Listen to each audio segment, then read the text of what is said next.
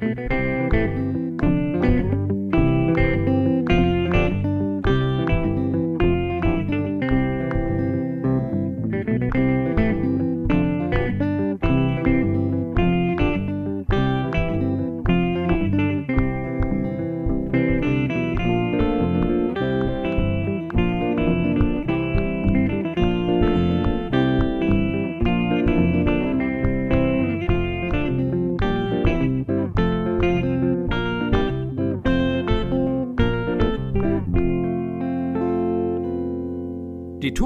Hollywood-Schaukel, der TKKG-Podcast.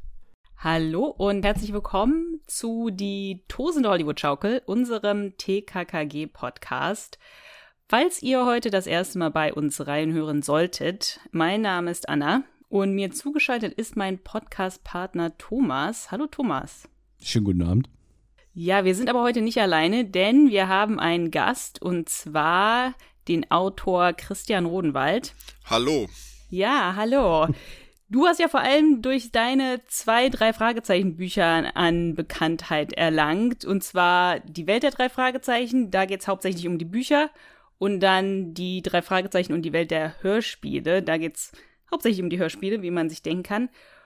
Und ähm, es ist schön, dass du bei uns bist. Heute wird ja bei Instagram ein bisschen viel gemunkelt, ähm, ob du dich auch an TKKG ranwagen könntest. Ähm, vielleicht erfahren wir ja mehr von dir. Aber ähm, ja, schön, dass du bei uns bist. Wir freuen uns sehr. Ja, ich freue mich auch, dass ich da sein darf. Ähm, hat in mir so einen kleinen TKKG-Hype ähm, ausgelöst, ähm, die Einladung zu euch. Und das volle Programm eigentlich wie beim drei Fragezeichen Podcast. Wenn ich jetzt zu Gast wäre, habe ich dann abgezogen das Buch mir besorgt. Ich dachte erst, ich hätte das Buch, aber ich habe mir das dann über, äh, ich glaube über eBay oder Booklooker dann nochmal bestellt und das dann über mehrere Tage lang so genossen, das vorzubereiten, den Besuch bei euch. Das ist auch ein gutes Stichwort, weil ähm, dass du hier bei uns zu Gast bist, ist ja schon ein bisschen länger in der Mache. Ähm, ich glaube, du hattest irgendwann mal bei Instagram gepostet, dass du ähm, gar nicht so die Berührungspunkte zu TKKG hast und nur ein Hörspiel eigentlich als Kind besessen hast, so habe hab ich es jetzt in Erinnerung. Ähm, ja, und dann sind wir irgendwie ins Gespräch gekommen und dann hatte ich zu dir gesagt, ja, dann lass doch mal genau diese Folge besprechen. Genau, ich habe so eine Kiste mit alten Kassetten, ähm, teilweise auch überspielten Kassetten und da sind äh, nur meine drei Fragezeichen drin und da war, als ich letztens was gesucht habe, habe ich eine TKKG-Folge gefunden und das ist die ähm, Schmugglerjacht gewesen.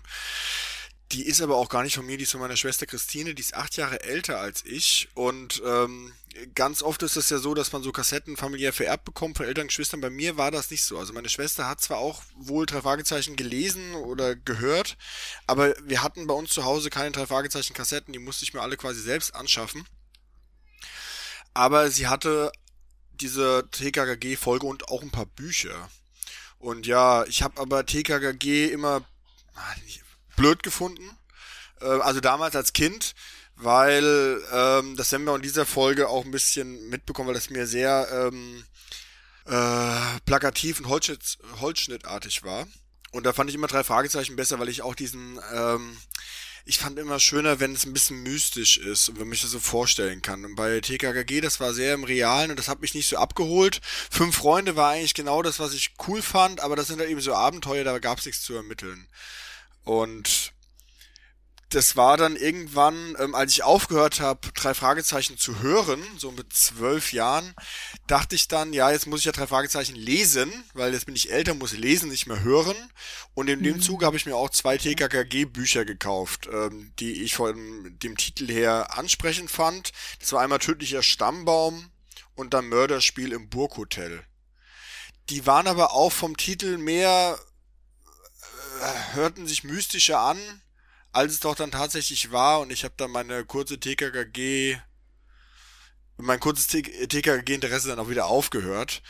Und das hat dann erst wieder so, also da war überhaupt nichts mehr da mit TKKG. Das fing dann erst an wieder als ähm, Sebo vom spezialgelagten Sonderpodcast immer gesagt hat, TKKG ist saugeil. Ähm, und irgendwann habe ich mir das mhm. dann ähm, mal ausgeliehen, auch bei uns in der Bibliothek hier in Spandau. Und fand das, ehrlich gesagt, das waren die blauen Schafe von Ammerbach oder so heißt das. Das fand ich eigentlich so gar nicht schlecht erzählt, muss ich sagen. Also es war kurzweilig. Also der Fall, der war jetzt nicht so toll, aber ich fand's toll. Da habe ich immer mal wieder mal so, sag ich mal, so schwarz gehört, ja, das nicht zuzugeben. Und irgendwann habe ich mir dann bei Ebay mal eine TKKG-Sammlung so mit 30 CDs oder so gekauft. Und ja, also ich muss sagen, ich finde das gut, weil ich das heute auch anders einordnen kann als früher. Also früher wollte ich Geister, Geister, Geister, Geister. Ja, da wollte ich auch keine Rätselfolge bei drei Fragezeichen. Und jetzt finde ich es einfach toll, dass man eben auch bei TKKG dieses Nostalgiegefühl ähm, bekommt. Ja, und hab mich dann ähm, im Zuge der Einladung bei euch, mit die ich mich sehr gefreut habe damals, so ein bisschen in TKKG auch reingesteigert. Was dazu geführt hat, dass ich jetzt die Woche eine ganze Kiste mit TKKG-Büchern bekommen habe. Ja, nicht schlecht. Ja, die hast du ja bei Instagram gepostet, Genau. ne? Ja. Denn es ist sehr, sehr schwer, an TKKG-Bücher inzwischen ranzukommen, denn offiziell gibt es die gar nicht mehr im Handel. Ähm, gibt es auch nicht als E-Book, so wie bei drei Fragezeichen. Also, wenn wir hier drei Fragezeichen, äh, Quatsch, wenn wir hier TKKG besprechen, wir haben ja dann auch mal ein bisschen Probleme gehabt, ähm, an die Vorlagen zu kommen. Und da haben uns auch eifrig Hörer schon inzwischen unterstützt, die uns ihre alten Bücher zugeschickt haben oder uns ähm, gefragt haben, möchtet ihr die haben? Aber ja, wenn man das ähm, Buch dazu lesen möchte, da ist man schon so ein bisschen vor eine Herausforderung gestellt und muss dann halt entweder äh, Online-Auktionshändler bedienen oder halt irgendwie auch Bibliotheken abklappern. Mache ich nämlich auch immer hier in Berlin. Wir haben ja zum Glück eine riesige Auswahl an, an Bezirksbibliotheken. Und da bin ich auch mal eifrig unterwegs. Also die Bibliothek in Spandau, die kenne ich auch schon. Aber es macht dann einfach me mega Spaß, wenn man in so eine Welt eintaucht. Also wenn man das Buch dazu liest und auf einmal ähm, merkt man, da sind ein paar Unterschiede und wie kann man denn auf einmal Sachen im Hörspiel ganz anders ähm, sich erklären. Also es ist natürlich in gewisser Weise extrem trivial, was wir hier machen. Aber wenn man sich erstmal drauf eingelassen hat, macht das mega viel Spaß. Ja, ist auch super, dass du dieses Mal das Buch gelesen hast. Normalerweise machen wir es immer so, dass, uns, dass sich einer von uns abwechselt. Also entweder Thomas liest das Buch oder ich lese das Buch und dann erzählen wir uns gegenseitig, was ist denn passiert. Und ich habe diesmal das Buch nicht gelesen, muss ich sagen. Also ich freue mich, dass du uns ein bisschen was aus dem Buch erzählen kannst zu der Folge, weil da doch ein paar Sachen offen bleiben. Aber ich kann auch verstehen, dass wenn du als Kind ähm, mörderischer Stammbaum gelesen hast, äh, dass dir da vielleicht äh, die Lust an TKKG so ein bisschen vergangen ist, weil das ist auch eine sehr ähm, interessante Folge, sage ich mal. Ne? Also mit diesem Beißer und ähm, dem, diesem Taubenkiller und so weiter. Das ist ja auch schon mal, das ist nochmal eine ganz andere Art von TKKG als jetzt die Folge, die wir jetzt besprechen. Ich weiß nicht, wenn ich das Buch damals gekauft hätte, ähm, hätte mich das auch nicht abgeholt, ähm, muss ich sagen. Es ist einfach, ich Okay. war einfach dafür nicht bereit, das zu haben. Ähm, und das ist, glaube ich, auch einfach eine, also so eine Jungssache. Ich meine, das kennt ja wahrscheinlich jeder. Man ähm, ist auf eine Serie oder auf eine Sache total spezialisiert und dann kriegt man was anderes geschenkt und das lehnt man total ab. Also meine Mutter hat mir mal geschenkt ein Agatha Christie Buch. Das habe ich überhaupt nicht geguckt. Ich habe gesagt, das bringst du jetzt zurück. Ich werde kein Agatha Christie lesen, weil ich drei Fragezeichen ähm, lese. Und ähm, heute denke ich mir, du bist so bescheuert. Ja, ähm, aber als Kind, äh, ich meine, es gibt ja nichts Konservativeres als Kinder, ja. Und ähm, da wird aber, aber auch keine Millimeter über den Tellerrand geguckt. Ja, und so war das eben bei mir auch. Und aber trotzdem, ähm, wie gesagt, finde ich das schön, dass man da noch reinkommt. Meine Kinder, also die sind jetzt knapp sieben, fünf und drei, die erleben gerade so eine Hardcore fünf Freunde Phase. Und ähm, wir gucken gerade auf DVD ähm, die Fünf Freunde Serie, in dem dann später Oliver Rohrbeck und so weiter, also die auch von Oliver Rohrbeck synchronisiert worden ist, die quasi die Die, Initialzündung die aus den 70ern. genau ist. Obwohl da gibt's noch eine aus den 90ern, Mhm. die finde ich von den ähm, von den Filmen her besser ähm, und von den Schauspielern, weil mir die Mode der 70er Jahre, die mit ihren Schlaghosen da rumlaufen und das ist schon irgendwie ein bisschen was anderes. Aber bin ich eben auch genau ein Kind der 90er und fühle mich da total abgeholt. Ich muss mal kurz fragen, wie alt bist du? Ich bin 37, Okay, also ich bin ja Jahrgang 82, dann sind wir beide ja nicht weit auseinander. genau. Äh, ich kenne die, ich die Fünf-Freunde-Serie auch noch. Ich habe die damals auch auf dem ZDF noch gesehen. Ja, aber ich habe es ja auch schon öfter in diesem Podcast äh, erwähnt. Ich war nie der großartige Fünf-Freunde-Fan. Ich fand die immer ein bisschen langweilig äh, und zu abgedroschen und immer dieses Picknicken gehen und durch den Wald laufen, dabei singen und so. Das irgendwie hat mich Fünf Freunde nie erreicht. Ich war auch, äh, ich gebe es ja zu, immer das Lager drei Fragezeichen. Ähm, und habe ja auch, glaube ich, mein erstes Drei-Fragezeichen-Buch mit elf oder mit zwölf gelesen. War lustigerweise sogar das Gespensterschloss. Ohne dass ich damals wusste, dass das Band Nummer eins war, habe ich wirklich durch Zufall rausgefunden, weil das Gespensterschloss damals immer meine äh, Lieblingsfolge war. Und deswegen war das auch gleichzeitig das erste Buch, was ich gelesen hatte. Ich weiß aber auch, dass wir zu Hause, wir hatten drei TKKG-Bänder. Also, weil ich habe ja auch zwei ältere ähm, Schwestern und die hatten, wir hatten einmal das Phantom auf dem Feuerstuhl, Angst in der 9a und ich glaube, die Bettelmönche hatten wir.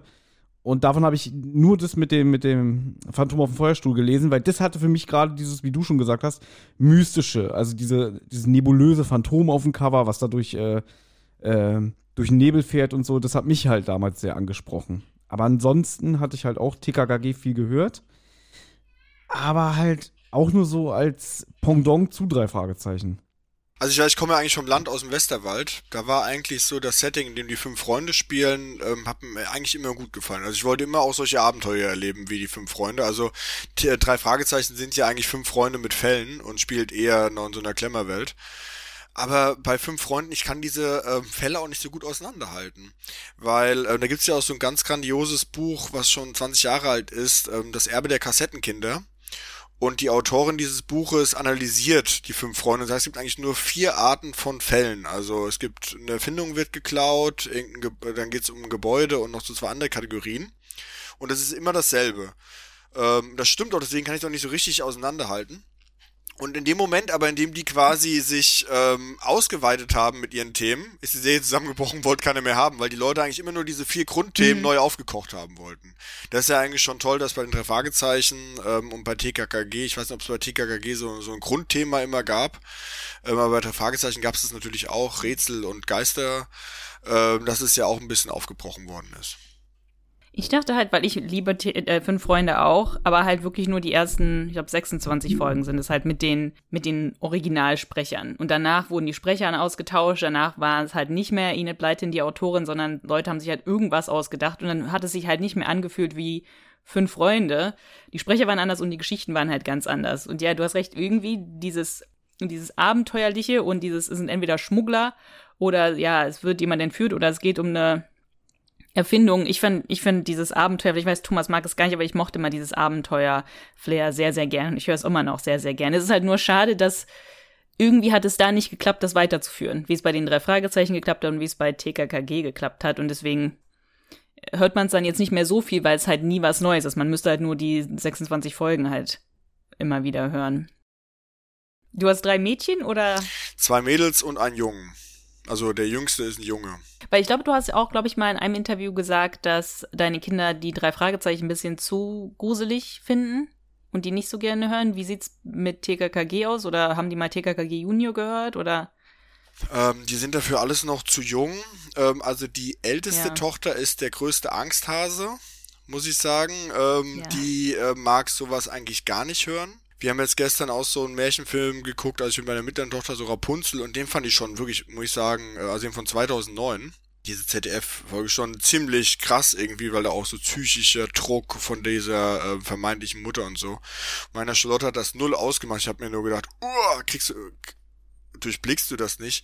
Ach, du, ach, du meinst den Disney-Film, ne? Nee, nicht den Disney-Film. Von äh, Z, das ZDF hat vor ungefähr zehn Jahren mal eine ganze Reihe mit so einem, da spielt auch zum Beispiel der Berliner Tatortkommissar, der ehemalige mit, ähm, hat eine mhm. ganze Reihe ähm, Märchen neu verfilmt. Ähm, also das, äh, so Märchen, das ist für die gar kein Problem. Oder wir haben mal gehört hier auch von Heikeline Körting, Alibaba und die 40 Räuber. Und dann sagen die so zu mir, Papa, die kriegt gleich den Kopf abgeschnitten. Aber das ist nicht schlimm, die nähen den am Ende wieder an und ich denke mir nur, okay, okay, ja, ähm, also Kinder sind viel hartgesotten, ne? Also ich meine, ähm, Mhm. Die nehmen das überhaupt nicht so Gewalt und so weiter gar nicht so wahr. Und auch wir werden ja auch hier bei der Folge drauf kommen. Ich muss sagen, wie immer wie gesagt, so von Erwachsenen, ja, Tarzan haut sofort auf die Fresse. Aber das ist natürlich genau das, was ich wollte auch als Kind. Also ich wollte auch als Kind, wenn ich keine Mai-Filme geguckt habe, dass da die von den Pferden purzeln. Und da war ich auch irgendwie 6, 7, 8, 9, als ich das geguckt habe. Und wenn die da irgendwie was verhandelt haben oder Friedenspfeife geraucht, da war mir das wirklich viel zu langweilig. Ich wollte auch Action haben. Das, das ist ein Punkt, den du ansprichst, also weil ich meine, ich, ich lese das ganz oft auch bei Twitter oder so, dass wirklich Leute fragen, hallo an, an die Community, ich würde jetzt gerne langsam meine, meine Kinder, die sind jetzt sieben oder acht, an drei Fragezeichen ranführen, weil sie es früher selber gehört haben. Mit welcher Folge kann ich denn anfangen? Wir, äh, wir haben es mit drei Fragezeichen Kids probiert. Und dann denke ich so, okay, ich war selber sieben oder acht, wo ich meine erste drei Fragezeichen-Folge gehört habe. Und natürlich ha, ähm, habe ich mir eine Buchse fast gemacht äh, beim Superpapagei oder beim Tanzenden Teufel. Aber trotzdem fand ich es ja spannend. Und so habe ich das Gefühl, der Zeitgeist geht so in diese Richtung, man traut es den Kindern gar nicht mehr zu. Ja, aber, aber einen selbst hat es ja auch nicht geschadet. Genau, oder? das ist typisch Erwachsenwerden, ja, ähm, dass man dann meint, das geht alles nicht. Und ich finde, man, es muss sich auch mal Boah, es gibt so typische Dinge beim Großen, man muss halt eben nicht mal in die Hose machen, man muss sich auch mal prügeln oder keine Ahnung hm. was, ja. Also das gehört auch irgendwo mal dazu, man kann nicht alles so behüten. Ähm, ich finde nur, wenn die Gefahr sehr real ist. Also zum Beispiel ähm, hat der Zeitgeist ja überhaupt gar kein Problem damit, kleinen Kindern fortzuführen, dass in 30 Jahren die Welt untergeht ähm, und den Kindern wirklich mhm. konkrete Angst zu machen. Ähm, also ich weiß auch noch, ich bin in der Grundschule aufgehetzt worden, ähm, schon auch in den 90er Jahren gegen Autoverkehr und dann hatten wir einen amerikanischen äh, Jungen in der Klasse und ich habe den persönlich dafür dann zur Rechenschaft gezogen, weil ich diese diese äh, Autobahnen da gesehen habe, die so mit so Schleifen, also die so aussehen wie so Blumen von oben. Sagt, ihr macht alles kaputt und mhm. so weiter. Da finde ich, muss ich sagen, persönlich das viel ähm, unfairer, dass Kinder ähm, dann den ganzen Tag mit Erwachsenen Probleme zugeballert werden, die wir lösen und verursachen. Also wir könnten die lösen und wir verursachen die, nicht die Kinder. Ja, ähm, mhm. das finde ich ähm, viel schlimmer, ähm, da Kindern ein schlechtes Gewissen zu machen, als wenn die jetzt sagen, ähm, die kriegen ihren Geist vorgeführt. Wobei ich da finde, wenn wir schon gerade bei dem Thema sind, ich meine, so, weiß ich nicht, Umweltverschmutzung oder äh, Industrialisierung, das hattest du ja schon Ende der 70er, Anfang der 80er in Benjamin Blümchen und Bibi Blocksberg Hörspielen. Ähm, nur fand ich, da wurde es irgendwie schon äh, zynischer oder, oder ironischer mit so einem, ähm, ja, so ein zugekniffenen Auge einmal angebracht. Klar, auch natürlich so ein plakativ ähm, oberflächlich irgendwie, ja, Autos sind doof für die Umwelt und die machen Abgase, das ist schlecht für die Luft und so, aber trotzdem, äh, finde ich, hat man das Kind gerecht verstanden. So, ähm, dass man schon wusste, irgendwie Autos sind nicht gut für die Umwelt. Da muss man an nachhaltigen ähm, Sachen arbeiten in der Zukunft. Ich finde, das haben sie damals schon besser umgesetzt als teilweise heute, wo das so langatmig oder so mehr mit einem erhobenen Zeigefinger gemacht wird. Ja, also erhobenen Zeigefinger finde ich ganz furchtbar, persönlich. Also ich habe gehe auch mit meinen Kindern ähm, seit ein paar Wochen Müll sammeln, weil es immer schwer zu erklären war, warum hier so viel Müll. Also in Berlin ist ja sowieso extrem viel Müll. Und ähm, ich, ja. das ist immer den Kindern zu erklären, Papa, warum liegt hier so viel Müll? Und dann sage ich, ja, ist der Winter weht das weg.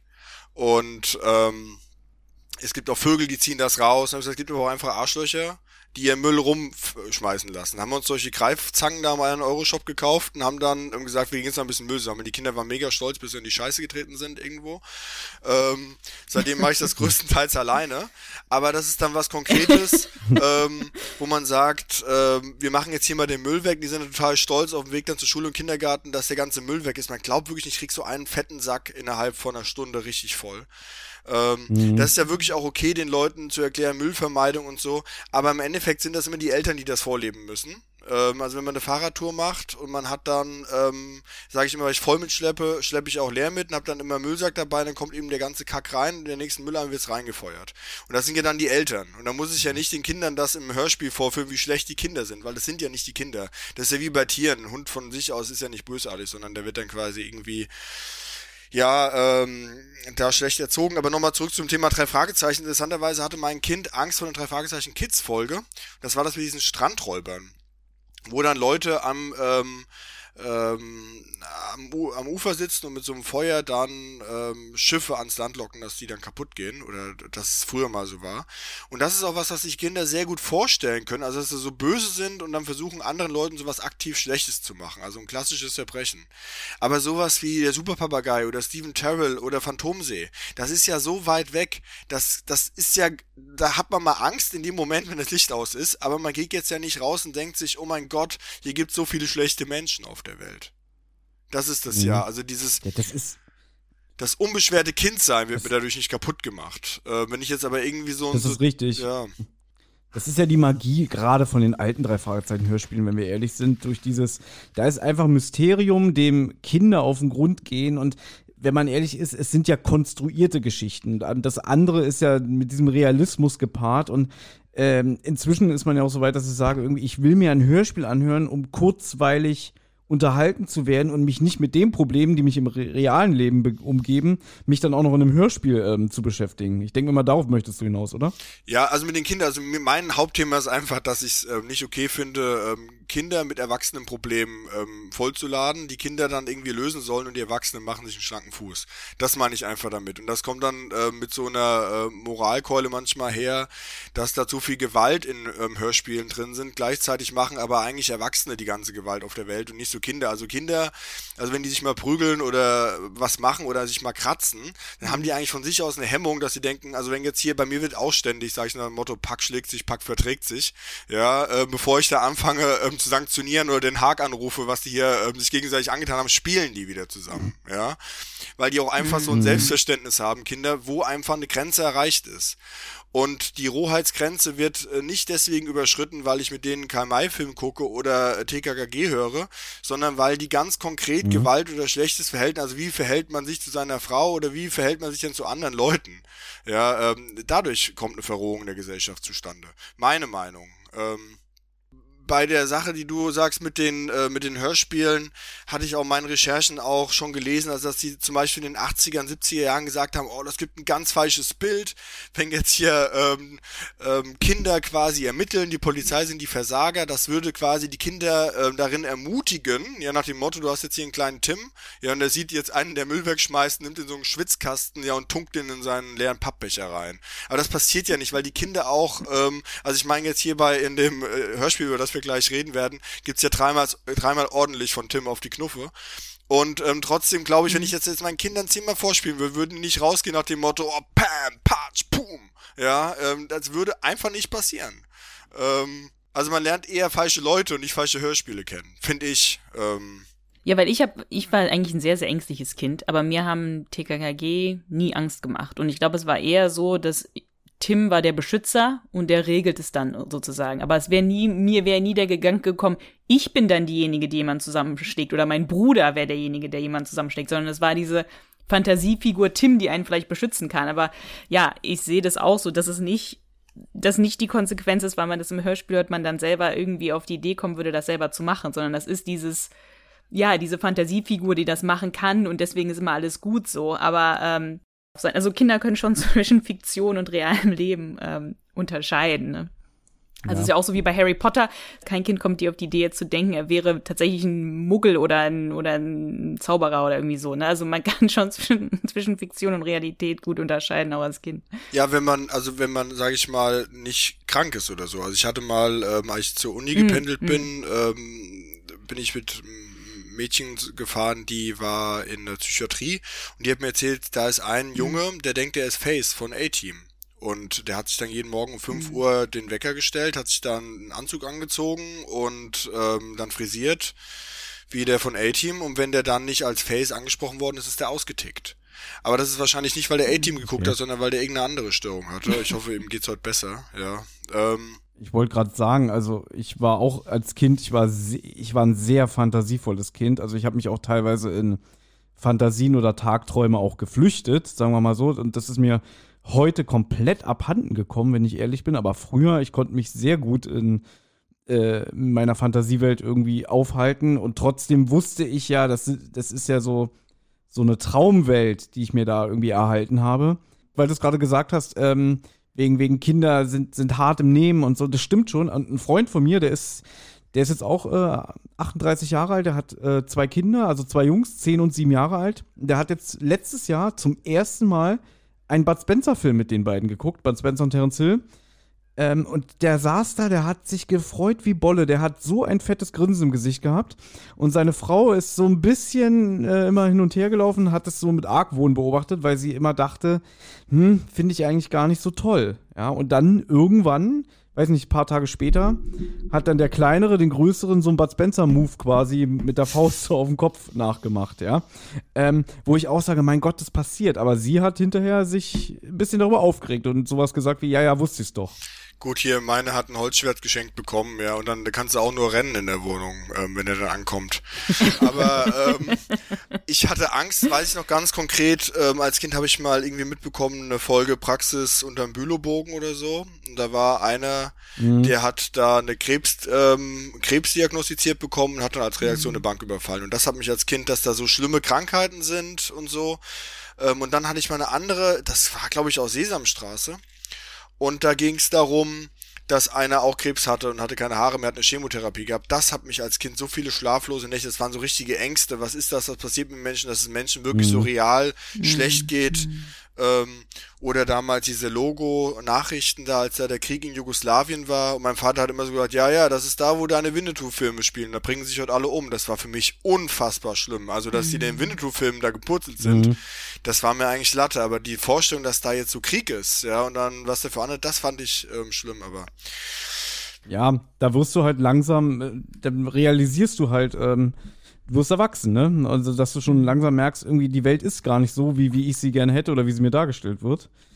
Ja. Genau, deswegen finde ich also, Thema. Äh, Kinder sollen jetzt auch nicht nach dem Motto ähm, so behütet aufwachsen, äh, dass sie denken, hier ist irgendwie alles, dann auf einmal haben sie das erste Rendezvous mit der Realität. Ich habe auch immer gesagt, im Kindergarten, also da ist einer, der kann sich überhaupt nicht benehmen, ja. Ähm, dann habe ich gesagt, es ist doch gut, wenn die den jetzt schon mhm. einen im Kindergarten haben. Wenn die, dann wissen die schon mal, wie sie mit so einem umzugehen haben, ja. Und mhm. ähm, dann sagte dann mal die ähm, Kindergärtnerin zu mir und sagte, ja, ihre Tochter ist die einzige, die nicht vor dem Schreien wegläuft. Dann habe ich gesagt, ja und? Ähm, ja, dann haben wir sie mal gefragt, warum läufst du doch nicht weg? Ja, da hat sie geantwortet, ja, ich möchte doch weiterspielen. Wenn ich weglaufe, kann ich nicht weiterspielen. Ja, da ist immer, immer gegenhalten. Ja, nicht quasi die Angst füttern, sondern die Kinder quasi schon auch zu selbstständigen, souveränen Menschen ähm, erziehen, dass sie sagen, hier stopp und nicht weiter, eine Grenze überschritten. Aber man muss ja, und den Tarzan, den lassen wir dann besser im Hörspiel. Ja, ähm, mhm. aber ich würde immer sagen, ja, auch super, ja. nicht als, also als letzte Konsequenz, ich muss mich auch wehren und auch Kinder müssen sich dann wehren, ja, nicht quasi sich total zum Opfer machen lassen. Ähm, da, da, die haben dann ihre anderen Kämpfe, die sie da austragen ähm, müssen. Ja. Mhm. Hm. Ich meine, also, wir haben auch in der Schule gelernt, ähm, manchmal äh, kann man ja auch nicht mit einem mit einem bösen Menschen reden. Ne? Also ich meine, natürlich ist es bei TKG nochmal sehr überspitzt dargestellt, weil Tarzan auch Leute verprügelt, die jetzt vielleicht nichts Schlimmes gemacht haben. Aber uns wurde also, wir hatten so Selbstverteidigungskurse oder sowas, wie man halt damit umgeht, wenn jetzt ein Mann ein Mädchen ne, uns irgendwie anfällt oder sowas. Und da war ganz klar, dass man halt, wo man den hintreten soll und dann auch bestrafen sogar am Ende. Also wenn man dann freigekommen ist, soll man nochmal nachtreten und dann weglaufen irgendwie also wurde uns irgendwie da was in der Schule beigebracht, wo ich mir, wo dann wir halt auch drüber gesprochen haben, man kann ja jetzt auch nicht mit jedem eine nette Unterhaltung führen und das äh, friedlich lösen sozusagen. Ne? Ich sag immer weglaufen.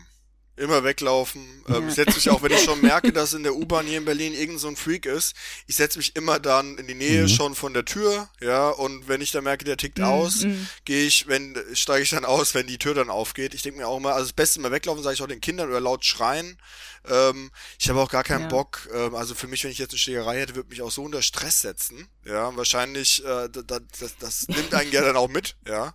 Und selbst wenn man den dann einfach die Fresse hauen würde, dann ist ja auch kein Karl und kein Klößchen, der das einen dann sofort lobt. Na, super gemacht. Ja, sondern es ist einfach, ähm, einfach blöd. Und ich will eigentlich solche Leute komplett meiden. Aber um überhaupt solche Gefahrensituationen erkennen zu können, muss man die als Kind eben auch mal ein bisschen simulieren und äh, muss man solche Situationen auch mhm. kennen. Ähm, und ich glaube, dass Kinder sehr gut erkennen, dass man nicht nach Rhodos eingeladen wird und da auf einmal sofort ähm, zehn Verbrechen löst. Ja. ja. Das ist doch eigentlich jetzt ein guter Einstieg. Genau. Wollen, wir, wollen wir einsteigen ja, im Hörspiel? Ja. Anna hat es ja schon so schön gesagt. Ähm, das Gute ist, du hast ja für uns quasi die Hausaufgabe gemacht äh, und das Buch komplett gelesen.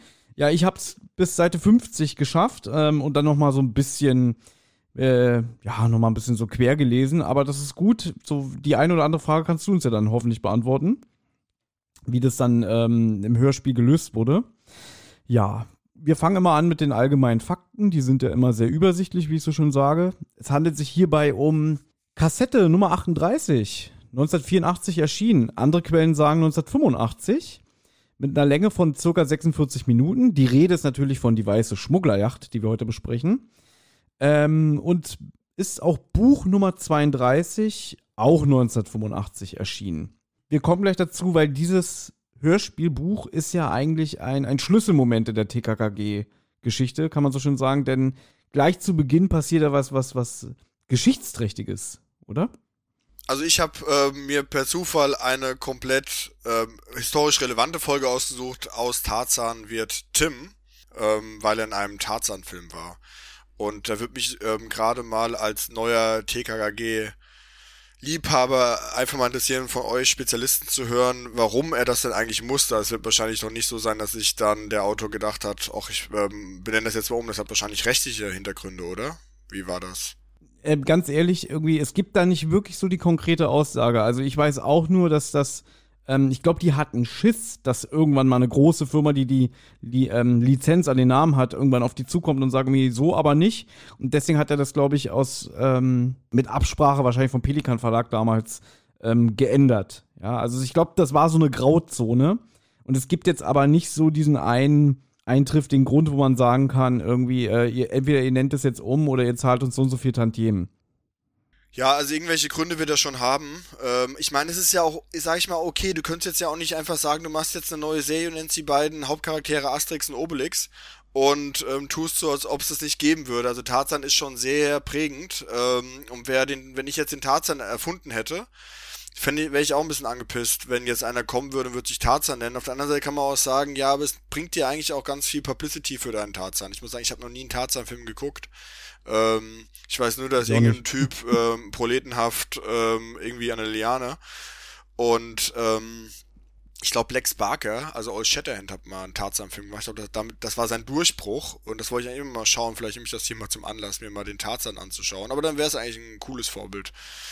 Ähm, ja, wir haben ja gerade am Anfang auch sehr viele Änderungen auch zum Buch, weil das Buch fängt sehr, sehr, sehr, sehr behäbig an. Spannend fand ich das ganze Hörspiel, ähm, ist aus, ähm, gibt's nur eine ähm, Erzählperspektive eigentlich, die von Tarzan oder um den Leuten, die um Tarzan herum sind. Im Buch hat man ganz viele Perspektivpersonen.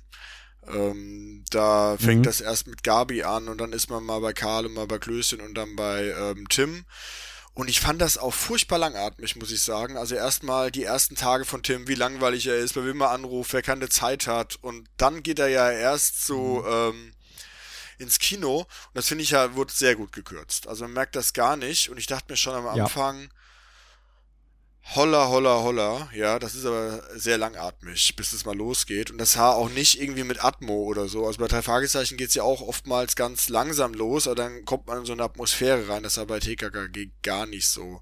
Da ist auch ein Handlungsstrang gekürzt worden, da würde ich vielleicht später nochmal drauf eingehen.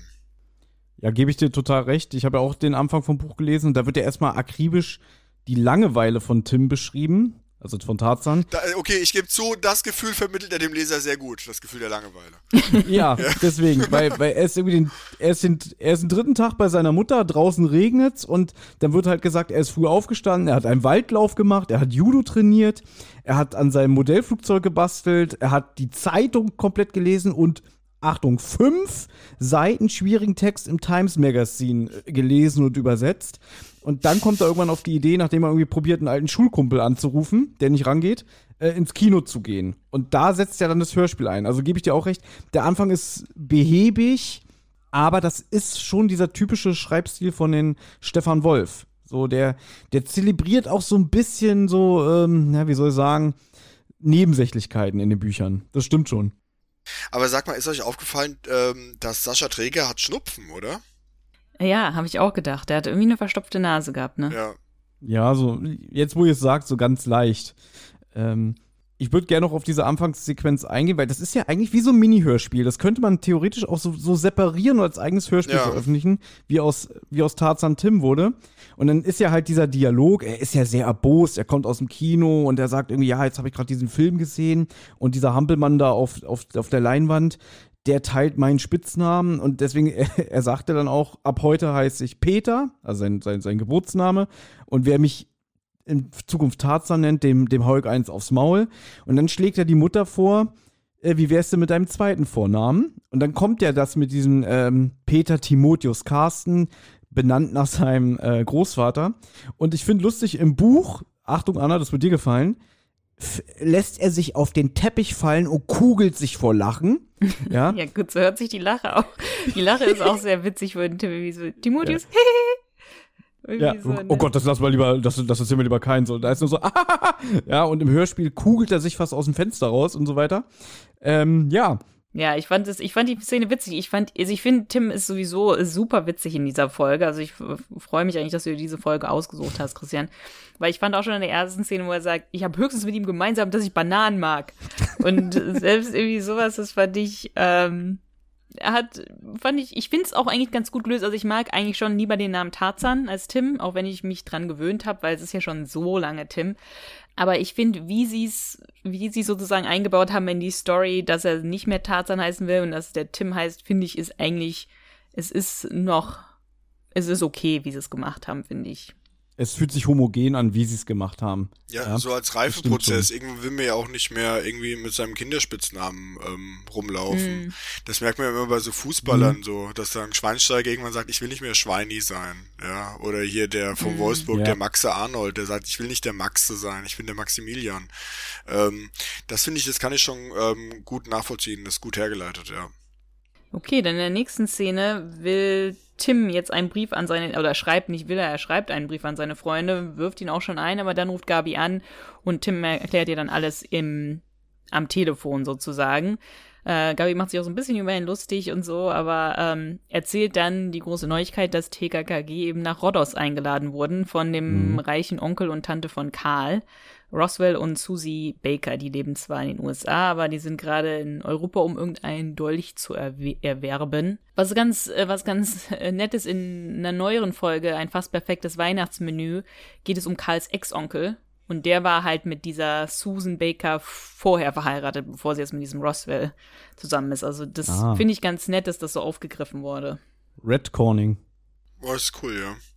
Ähm, und das, das ist es halt, dieses, äh, wa- was Christian schon gesagt hat, da alleine zwischen der ersten, äh, zwischen dem ersten Akt mit Ich heiße ab jetzt Tim und dass er mit Gabi telefoniert, da fehlt so viel, weil Christian hat schon gesagt, dann ist kurz eine Szene mit, mit, mit Klößchen, der irgendwie heimlich seine Schokolade beim Fernsehen versteckt und die Mutter kommt rein. Da wird auch wieder dieses fortgesetzt, was wir schon öfter besprochen haben, dass die Mutter von, von Klößchen sich ja so gesund ernährt.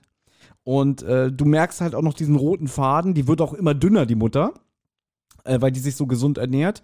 Dann haben wir eine Stelle, in der Gabi mit Oscar Gassi geht und da haben wir schon Bekanntschaft mit der Frau Uhl. Die wird ja später nochmal wichtig. Also Ah. im Prinzip im Buch haben wir schon eher Bekanntschaft mit denen gemacht, als es dann im Hörspiel ist, weil sie geht mit äh, Oscar Gassi, soweit ich weiß. Und ich sag's ja immer wieder, Oscar ist ja schlecht erzogen, der ist dann einfach weg, kommt wieder, hat so, so eine Baguette-Stange im Mund, aber jault. Ja, weil, weil die, die blöde Frau Uhl, die hat sich in so einem Pavillon untergestellt äh, und da hat er den Müll durch, durchwühlt, der Oscar, und dann hat sie ihn getreten. Ja. Und dann hat Gabi natürlich nichts Besseres zu tun, sich die Autonummer zu merken, ins Präsidium zu Papi zu gehen und zu sagen, ja, da hat eine Frau Oscar getreten, wir müssen die anzeigen. Und dann erzählt er ihr schon mal, dass das die, er kennt sie natürlich von der Beschreibung, ah, das ist die Frau Uhl und der und der Mann, die sind wohl, hilf mir mal kurz, Christian, die sind doch irgendwie schon bekannt für Verbrecher für, ähm, und die ermitteln Diebstähle. gerade gegen die und wenn die die jetzt hops nehmen würden wegen ähm, dem Treten des Hundes, das würde der Ermittlungen schaden. ähm, Genau, Also- genau. man weiß, man hat die eigentlich schon auf dem, also da ist quasi, es ist ja sowieso ganz viel Kommissar Zufall bei dem ähm, Hörspiel mit dabei, also was für Sachen sich fügen. Und da gibt's eigentlich noch viel mehr, was sich fügt. Also eine Sache fügt sich, dass die ähm, die schon kennen und dann sitzen sie im Flugzeug neben denen und dann wird noch der Koffer mit denen vertauscht. Mhm. Ähm, das ist ähm, schon alles sehr, sag ich mal, zurechtgebogen. Ähm, Kommissar Zufall bei TKKG, das kann ich mir gar nicht vorstellen. ich Du, auch Anna? Also das da. Passiert ganz selten, ja. Wer hat schon seinen Nachbar schon mal im Urlaub getroffen, oder? Äh, mein, wir haben, äh, damals, als ich mit meiner Mutter ähm, auf Malle war, am Flughafen von Palma, ähm, dreht sie sich um und sagt zu mir, das gibt's nicht, da steht äh, meine ehemalige beste Freundin, ich habe die seit 20 Jahren nicht mehr gesehen und die stand mit uns an der Schlange an äh, zum Flieger. Ich habe noch eine absurdere Geschichte. Und zwar ähm, arbeitet jetzt jemand bei Cosmos ähm, als äh, für Krimimarken zuständige. Und die war damals mit mir in der Grundschule in der Parallelklasse. Ich in der 1b und ich in der 1, nee, ich in der 1b, sie in der 1a. Wir haben uns damals aber nicht kennengelernt, mhm. wie das so ist. Die aus der Parallelklasse sind blöd. Ja, ähm, und mhm. nach 25 mhm. Jahren beim Kosmos Verlag ähm, dann quasi kennengelernt. Das war auch einfach absurd. Also deswegen kann das schon passieren, dass man mit den Uls gemeinsam nach Rhodos fliegt. Ja, na klar. ja, ja aber, aber die Welt ist wirklich ein Dorf. Das, das, das stimmt schon. Ja, also. Dass es einen Tag später passiert, ist halt eben ein bisschen abgefahren. Aber naja, sonst wird es diesen Fall ja nicht geben. Gut, also äh, jedenfalls, Gabi hat jetzt mit, mit Tarzan telefoniert. Äh, Karl lädt alle ein, weil der reiche Onkel Roswell P. Baker, ja, also ja, quasi seinen sein, sein Neffen Karl sehen möchte, aber der besteht halt darauf, ohne meine Freunde verreise ich nicht. Und es gibt so eine kleine Referenz zu Banditen im Palasthotel, weil eigentlich ähm, Familie Sauerlich wieder nach, ja, wieder in dieses Hotel äh, reisen möchte aber Klößchen sich quasi da loseist, dass er sagt, nein, ich will lieber mit meinen Freunden verreisen. Es wird ja auch gesagt, dass die vorher, dass die das dritte Mal zusammen wegfliegen. Wo, in welchen Folgen fliegen die denn vorher weg? Ist das einfach nur so ausgedacht oder gibt es diese Fälle wirklich? Na, einmal Folge 27 bei Dieten im Palasthotel. Übrigens die allererste Folge, in der Gabi entführt wird. Wird vielleicht in dieser Folge auch nochmal wichtig. Und, äh, soweit ich weiß, Bettelmönche, oder Anna? Da fliegen also mir würde jetzt keine andere Folge einfallen, wo sie da quasi sie reisen doch hinterher, um diese verschleppten Kids ähm, ja, äh, ja. zu finden. Und ich glaube, da sind alle dabei. Mhm. Genau. Also die Serie ist zu diesem Zeitpunkt noch sehr, sehr äh, stringent, was, was die Handlung angeht. Jetzt könnte man natürlich darüber streiten, dass jetzt ähm, zwischen Banditen und Palasthotel, das spielte auch in den Sommerferien, ist ja jetzt eigentlich ein Jahr vergangen. Weißt du, jetzt, jetzt kommen wieder die irgendwie, ja, das geht doch nicht, die sind ja älter geworden. Aber gut, Dementsprechend müssen die alle schon Mitte 50 sein. Also das Fass möchte ich gar nicht aufmachen. Ja, ist ein bekanntes Problem. ja. Ich fand ja. diese Szene am Flughafen herrlich, weil ähm, da so viele Dinge passieren, die heute einfach nicht mehr möglich wären, aber die, die damals schon authentisch mhm. sind. Also im Buch ähm, diese Durchsage, bitte stellen Sie das Rauchen ein. Ähm, also machen Sie die Gurte an und stellen Sie das Rauchen ein. Ähm, als ich weiß, als ich angefangen habe zu studieren, dann haben überall noch so Aschenbecher. Ähm, in den mhm. Gängen äh, sind da gewesen. Also es ist schon auch authentisch. Mhm. Und die Sache, wie das ist mit dem, dass er sein Messer dabei hat, Willi, weil dieses Messer ja auch die mhm. ganz, das ganze Hörspiel und im Buch auch immer wieder, ich habe das Gefühl, er das ständig in der Hand. Ähm, ich weiß mhm. gar nicht, äh, ob das überhaupt so gehen würde, dass man sein Messer so abgibt, was da passieren würde. Ja, stimmt. Im Buch ist, ist es so, dass er da in der Schlange steht und die nehmen ihm ja das Messer ab, packen das in so eine Plastiktüte und sagen, das kriegst du dann wieder, wir packen es ins Gepäck. Und ich kenne das eigentlich so. Ähm, ich arbeite ja am Handel, im Verkauf. Und ich hatte mal einen Kunden, der kam bei mir an und meinte, ja, ich brauche ein neues ähm, Victorinox Schweizer Armeemesser, weil das haben sie mir am Flughafen abgenommen und einfach weg. Die werden dann weggeschmissen. Die packen sie da eine große Tonne und dann hast du halt Pech. Ja, heutzutage, aber ich weiß nicht, wie das damals war. Jetzt natürlich. Jetzt würden sie es wegwerfen. Also ich hatte mal das große Glück, ich wollte ähm, zum Zelten nach Russland und ähm, hatte hm. mein Zelt. Ähm, einfach mit dabei als Haltgepäck. Ich dachte, super. Und dann sagte die am Schalter zu mir, wissen Sie, da sind Heringe drin. Ja, kann man im Endeffekt, ähm, äh, ist ja wie ein Messer und so. Und dann sagte sie, damit jetzt ihr Urlaub ja. nicht ausfällt, sagen Sie mal, wie Ihr Koffer aussieht. Ich tue den in Ihren Koffer unten rein. Das war super nett von der Frau. Ähm, also das hatte ich schon mal gemacht. Ähm, aber das kann schon mal größeren Stress bedeuten. Wir haben sie damals in der Schlange beim Spiel äh, HSV gegen Hertha, haben sie mir meinen Flaschenöffner weggenommen. Weil den hätte ich als Wurfgeschoss benutzen können. Ja, das ist ja jetzt wirklich absurd, weil dann kann man ja alles, alles irgendwie benutzen. Ne? Ja, ja, klar. Ja. Ähm, na gut, jetzt sind wir auf Rhodos und Tim K. und Willi teilen sich ein Zimmer, Gabi hat ihr eigenes und jetzt merkt Willi, irgendwie ist das gar nicht mein Koffer. Also der ist komplett zerdellt und alles und ist dann, steht auch auf dem Namen, auf dem Namensschild Elias Kabbalah und es ist also eine Vertauschung oder eine Verwechslung ähm, passiert. Aber TKKG haben gesehen, also Willi hat einen sehr auffällig gelben Koffer und irgendwie haben sie gesehen, es gibt, gab wohl vier solcher Koffer irgendwie auf der Reise und dann im Bus zum Hotel oder so. Und einer gehört halt dem Pärchen Uhl. Und das liegt neben, also ich glaube, da wissen sie noch nicht, dass die Uhl heißen. Da im Hörspiel kennen sie sie ja nicht. Aber dem Pärchen nebenan. Also wollen TKKG da mal nachfragen und erzählen da vom Koffertausch. Und der Mann an der Tür ist sehr nervös geht in sein Zimmer, redet da mit seiner Frau und so und es ist der Koffer ist weg. Sie haben aber tatsächlich Willis Koffer und der Mann gibt ihm den auch. Und jetzt wird es so, eigentlich Anna. witzig. Anna, ja. ganz kurz, die obligatorische Frage. Hast du den Mann erkannt? Ich kenne die Stimme. Ich finde die Stimme auch sehr schön. Also ich finde die Stimme sehr gut von ihm. Das war auch nicht Dietmar ich das war Skinny Norris, ist. oder? Ja, genau, das war Andreas Ach, von das der. Skinny Norris. Ach so, das ja, ist Skinny Norris. Oder Morton, ja. Also, Christian, es ist der Running Gag hier, dass ich Anna immer wieder zwischendurch frage, Hanna, hast du ihn erkannt? Wenn eigentlich ein Sprecher kommt, der so bekannt im Europakosmos ist, ähm, aber sie failt zu 98 Prozent. Ich finde auch witzig, dass ich sage, mir ich finde die Stimme aber gut, mir gefällt die Stimme aber. Ja, das ist gut, ne? ja- Das ist ja Ich glaub, klar. aus- Aus dem könnte mal was werden, wa? Du bist da aber auch außerordentlich gut drin. Also ich muss sagen, ich erkenne auch, ähm, da kommt ja später diese Szene mit dem Esel, das ist ja auch ein ganz bekannter ähm, Europasprecher.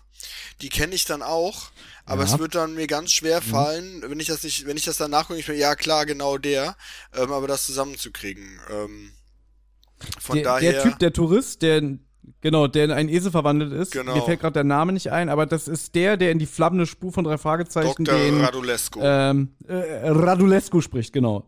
Jetzt möchte natürlich der Uhl äh, seinen Koffer wieder haben, aber Tim sagt ja, naja, das ist ja nicht ihr Koffer. Äh, das Namensschild sagt ja Elias Kappala, also können sie den ja mal anrufen und, ähm, und dort nach, nach dem Koffer fragen. Die sind schon richtig, die sind schon also sehr frech zu dem Mann, weil sie wissen ja zu dem Zeitpunkt noch gar nicht, dass da irgendwie Rauschgift drin ist oder so. Und warum sagen sie ihm nicht einfach, hier ist die, die Telefonnummer steht ja auf diesem Namensschild, weil die rufen ja jetzt gleich selber an. Und ähm, Karl ist sogar sehr frech. Karl sagt ja sogar, ne? Ja, rufen Sie doch mal ähm, beim Kabbala an. Also frech sind die, also die sind richtig frech da und äh, die haben teilweise richtig gute Sprüche drauf, aber es ist schon, sag ich mal, Ja. ähm, also schon keck.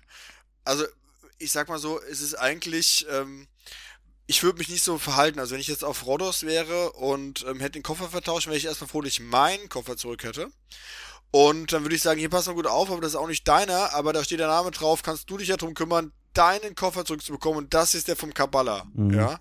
Und dann eine Ja, Anmerkung genau, zu ja. den Verbrechern, die haben sich natürlich selbst entlarvt, weil sie einfach so, so unfreundlich sind, ja. Ähm, Mm, aber ja, ich meine, ja. ähm, wenn Verbrecher schlau wären, dann würden sie ja auch nicht ähm, quasi 45 Minuten überführt werden.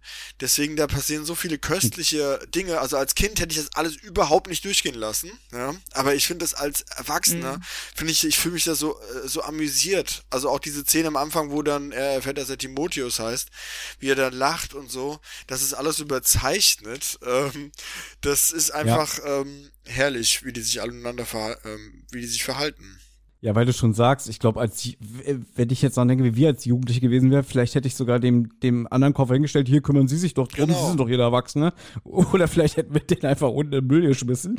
Äh, so, ich weiß es nicht, aber äh, TKKG ist halt so anständig, dass sie sagen, ähm, nein, ähm, wir überlassen ihnen den Koffer nicht, sie sind ja nicht die Person. Also das ist halt dieses, dieses Gerechtigkeitsempfinden, was sie dann wieder Genau, die ausleben. sind doch ne? immer im Und, Einsatz.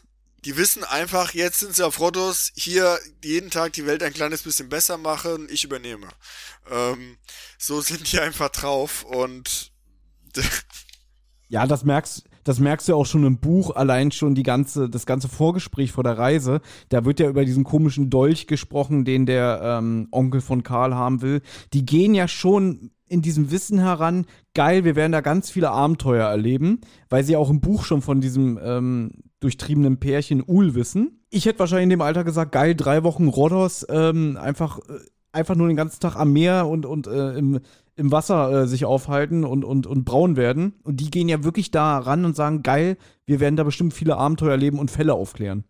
genau, die ziehen das an. Also es gibt ja Leute, die sind Stressmagnet, also mit denen gehst du irgendwie in den Club und du weißt sofort, heute Abend passiert noch was, ja, auch wenn die erstmal nichts machen, sondern Ja. Und ähm, so ist einfach, ähm, wenn du mit TKG unterwegs wärst, ja, ähm, okay, Tarzan ist auch ein Stressmagnet, ja, ähm, mm. Aber ähm, kannst erstmal relaxed bleiben. Nee, das ist schon so. Ähm, Aber das, aber das ist ja auch das, was, was ähm, die anderen so schätzen. Also im allerersten Buch von TKKG ist Klößchen noch kein vollwertiges Mitglied in der Bande. Der ist quasi der Neue. Und Tarzan ist dann derjenige, der ihn so in, inkludiert, sagen wir mal so. Und ähm, fand ich auch eine interessante Passage. Und das ist ja meine Theorie immer, die ich habe, Anna, dass wenn Tarzan nicht wäre, wäre Gabi mit den anderen beiden überhaupt befreundet.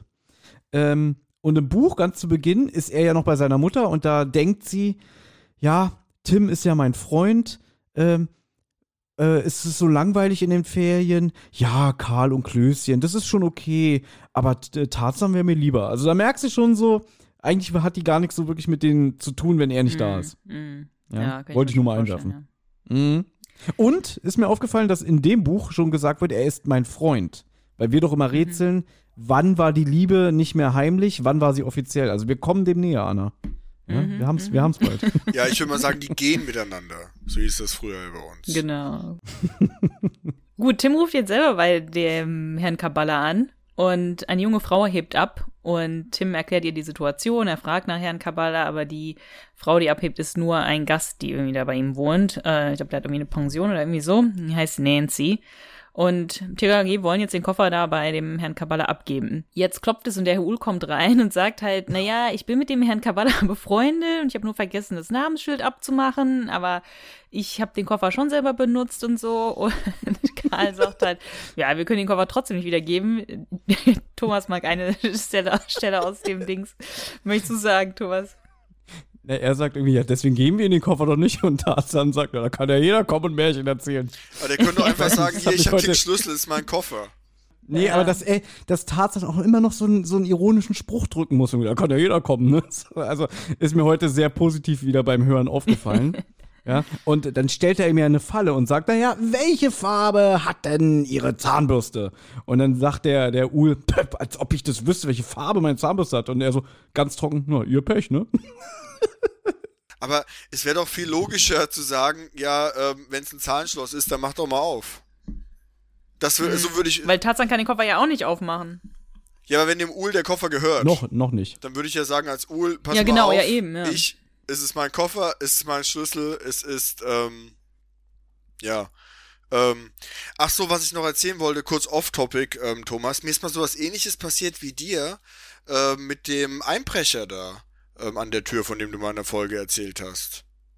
Als du nach Hause gekommen bist und da war dir eine Tür dazu gerotzt und so weiter. Hier im Podcast hast du erzählt, du hast da Junkies bei dir nebenan gewohnt gehabt und ähm, du bist zurückgekommen Mhm. und da hat jemand versucht, bei dir in die Tür reinzukommen. Das war bei mir so auch so. Ich bin morgens um fünfmal aufgewacht von einem Kratz- und Schargeräusch an meiner Tür. Und dann habe ich das erstmal in einen Traum eingebaut, aber irgendwann habe ich dann gemerkt, da versucht gerade jemand bei mich reinzukommen und so Dietrich-mäßig meine Tür aufzumachen. Und ich habe dann so gesagt, wer sind Sie, was wollen Sie? Scheiße. Ja, und dann war so Ruhe. Und ähm, hab dann irgendwann, als der dann, äh, der, der, ich konnte auch durch mein Guckloch nichts sehen und das Licht war im Treppenhaus an, also muss einer da gekniet haben. Und ähm, dann habe ich die Polizei angerufen und die haben gesagt, bleiben Sie auf jeden Fall in der Wohnung. Ähm, wir kommen. Die kamen dann ungefähr eine Viertelstunde später. Und äh, ich habe dann aufgemacht und die haben gesagt, ja, was ist denn los hier? Und sagte, ja, hier hat einer versucht, meine Wohnung reinzukommen. Ja, war das vielleicht der Mann, der uns gerade entgegengekommen ist? Ich habe ihn gefragt, was machen Sie denn hier morgens? Ja, ich wohne hier. Ja, da dachte ich mir, ja, das war der. ja, das war der. Hörspiel, Hörspielhandlung. Und eine Hörspielhandlung. Ja, pass auf, es geht noch weiter. Ich habe mich ja total dran erinnert gefühlt. Und dann sagen die, äh, ich gehe dann wieder rein. War natürlich am Schlaf nicht mehr zu denken, weil es ist ja auf 180, ja. Ähm, dann kommen da irgendwelche anderen Leute, denen du das erzählst, die sagen, warum hast du nicht aufgemacht hast du zur Rede gestellt? Ich habe gesagt, ja, genau, ich gebe meinen einzigen Vorteil, die zu eine Tür, ja, gebe ich noch Preis, indem ich dem sofort eins auf die Fresse haue, weil ich gerade Folge 38 von TKKG gehört habe. Pam, pam, ja. Auf jeden Fall ähm, kam dann die Polizei und gesagt, hier ist ein Aktenkoffer, gehört der eh nicht? Ich sag so, nein. So, und dann habe ich nichts mehr gehört. Nichts mehr. Irgendwann um 9 Uhr bin ich immer zur Polizei gegangen, Spandau, und habe gefragt, ja, hier, das war heute Morgen. Ist das bei mir passiert? Können Sie mir dazu was sagen? Ja, was soll ich Ihnen denn dazu sagen? Ich habe gesagt, na, ich fühle mich ja schon irgendwie ein bisschen bedroht. Verstehe ich nicht. Sie haben doch gesagt, wir waren eine Viertelstunde da. Wenn Sie sich bedroht fühlen, rufen Sie einfach wieder an, dann kommen wir. Ich sag so, ähm, okay. ja, aber warten Sie mal. Und dann ist er den Hinterraum gegangen, hat sein Wachbuch geguckt und ähm, Mhm. hat gesagt, kam dann zurück, ja, heute Kollegen hatten einen bei Ihnen in der Straße. Der hat sich im falschen Haus verirrt. Der dachte, der wohnt bei Ihnen.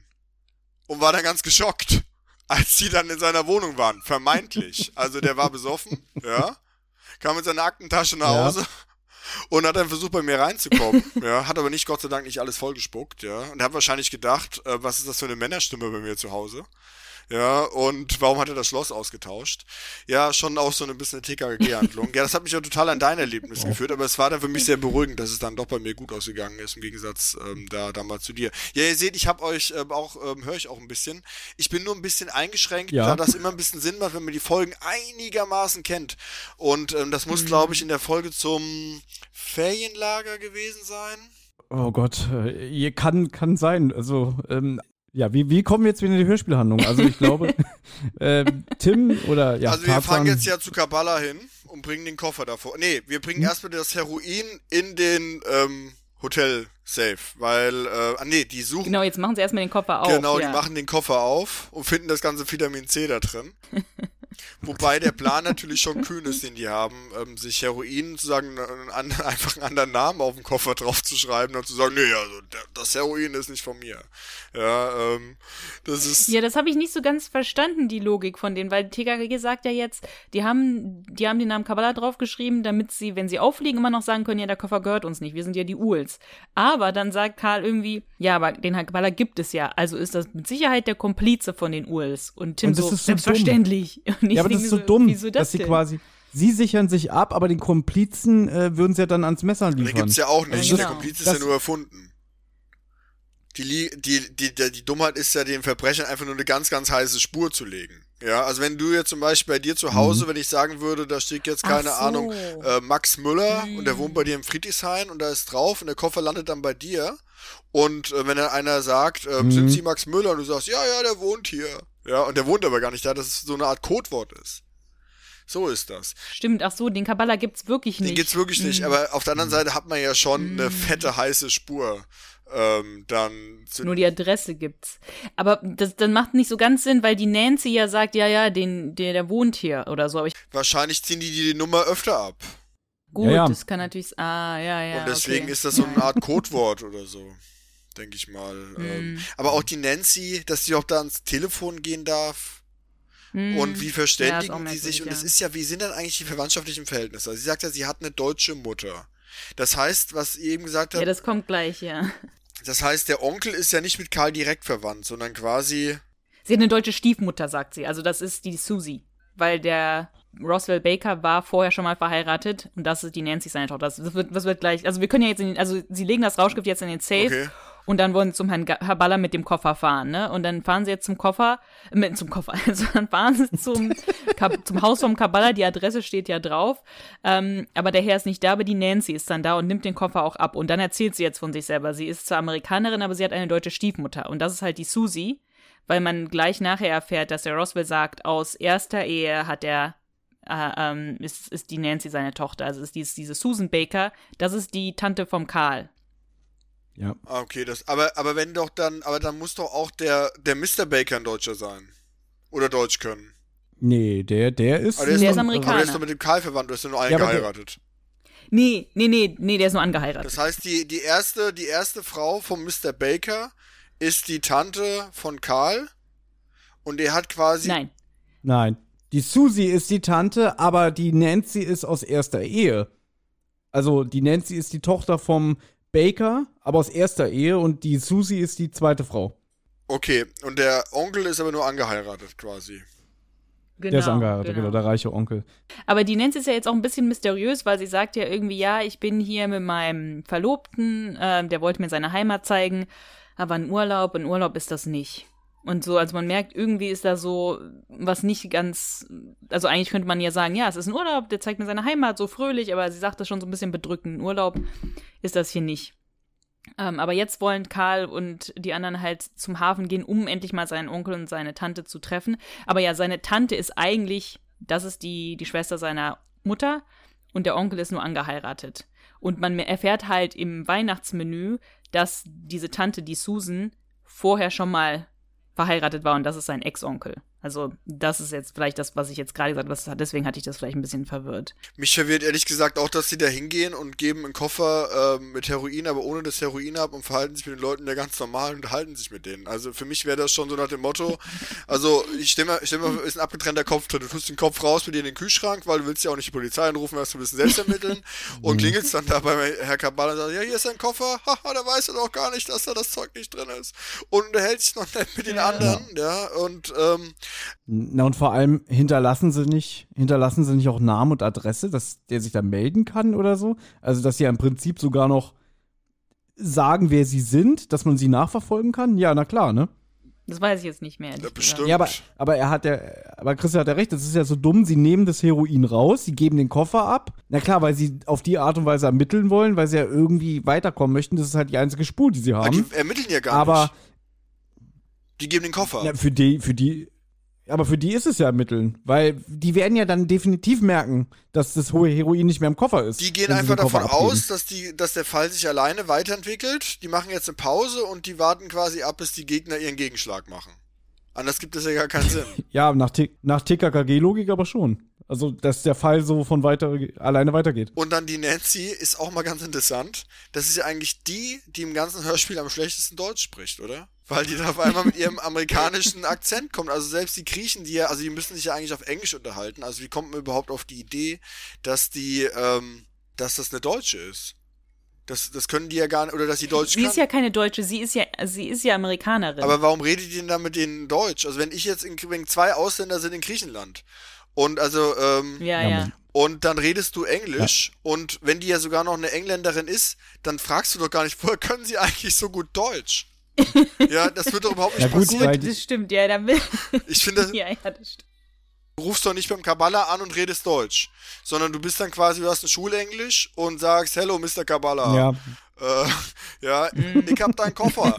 ja. Stimmt. Und dann antwortet dir die Nancy ja auf Englisch, weil es ihre Muttersprache ist. Ja, ich kenne den Kabbalah, aber mm, also die müssen ja eigentlich dann.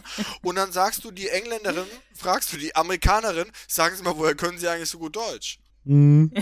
Das finde ich einfach, ich finde das herrlich. Ich liebe es. Ich liebe es, ja. Es ist wie bei Star Trek und die haben so einen Universalübersetzer. Ja, weißt du, das ähm, ist ja auch ich- ähm, Also da will, das, ganz gar- normal. ich will das gar nicht kleinreden, ich finde es einfach herrlich. Das ma macht mir unfassbar Spaß, äh, mir darüber Gedanken zu machen.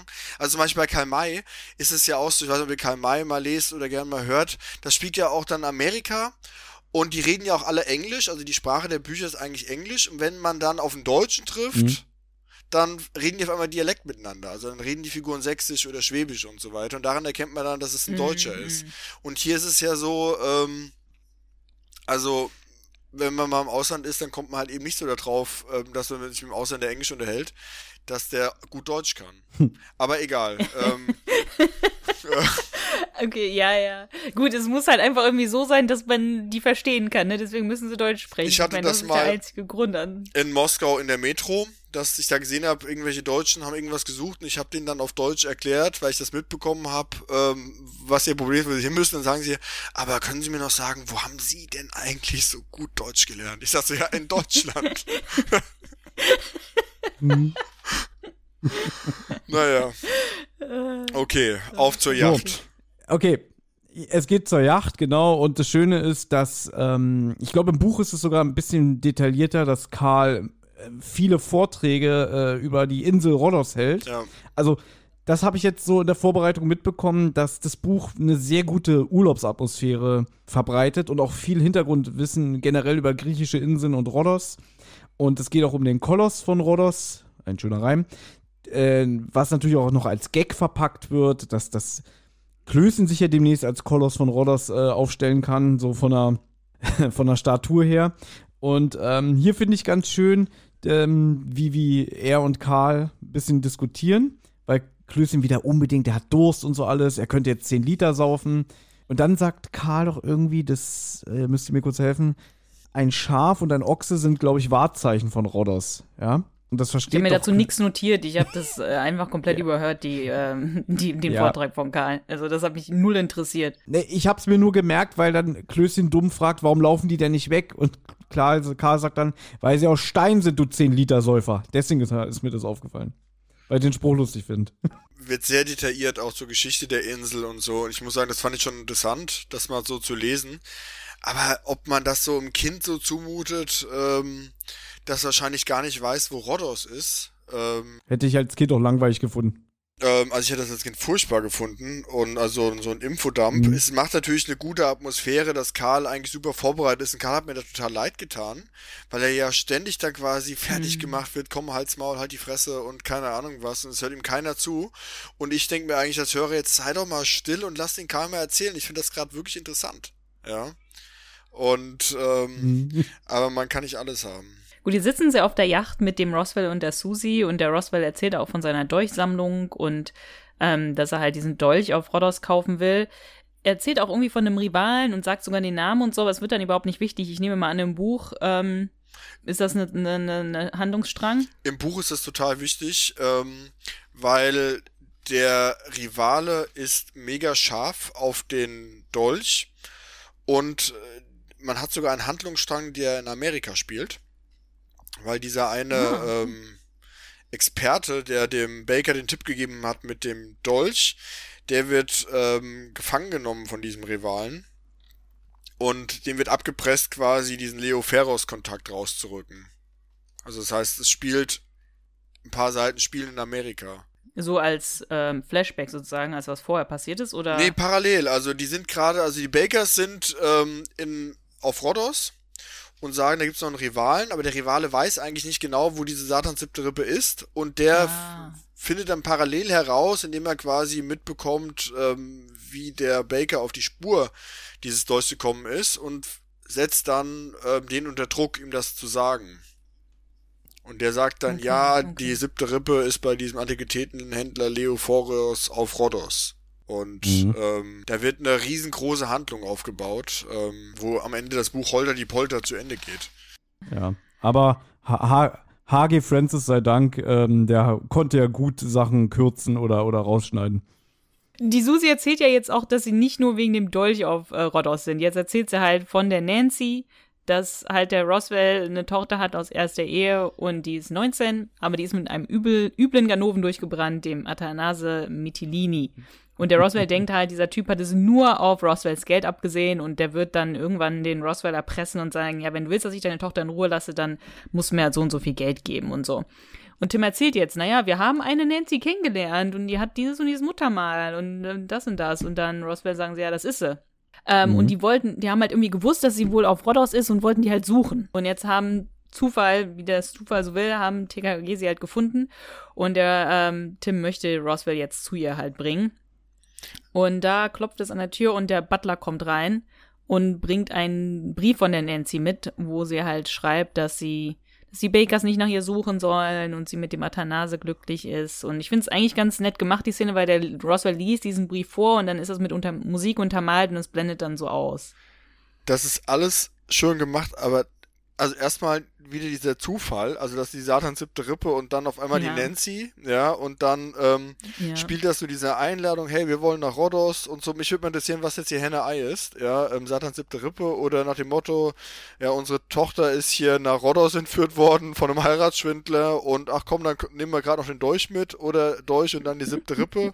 Ja. Also das ist, ähm, Ist halt auch ein Zufall, ne, dass die gerade nach Rhodos wollten, vielleicht wegen dem Dolch und die Nancy war auch zufälliger. Also es ist nochmal ein dritten, also nochmal so ein Genau, extra und dann noch, dass die. Uls da drin hängen und wie die zu Nancy kommen. Und dann ist er noch ein Privatdetektiv. Also der spielt im Buch auch eine größere Rolle, dass der sich einen Ast absucht nach Okay. dieser Nancy.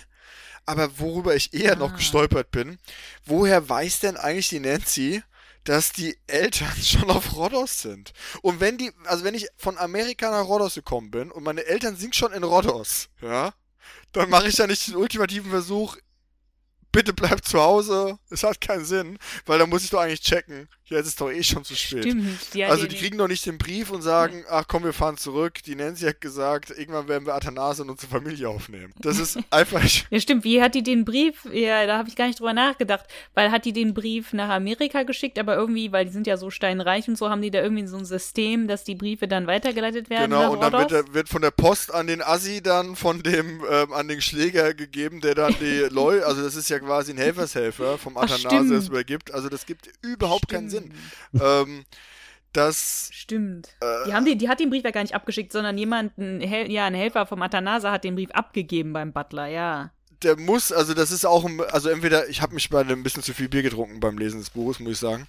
Ähm, und da kann sein, dass ich da irgendwie was ein bisschen überlesen habe, aber das, äh, weil die, die müssen ja gecheckt haben, vielleicht, dass ein Privatdetektiv bei denen auf der, äh, den äh, hinterher ist, dass sie vielleicht daher wussten, die Gangster, dass der Baker den auf der Schliche ist, weil sonst gibt es überhaupt keinen Sinn. Also da muss irgendwie im Hintergrund noch einer, also es kann schon Sinn geben, dass quasi der Athanase das wusste, dass da ähm, die Eltern auf dem Weg hierher sind und dass der ähm, Privatdetektiv den auf der Spur war und hat dann gesagt zu seiner Frau Nancy hier, schreib mal hier den Brief und den schicken wir dann dahin. Und die Nancy wusste das gar nicht. So, so erklär, also so gibt das für mich Sinn.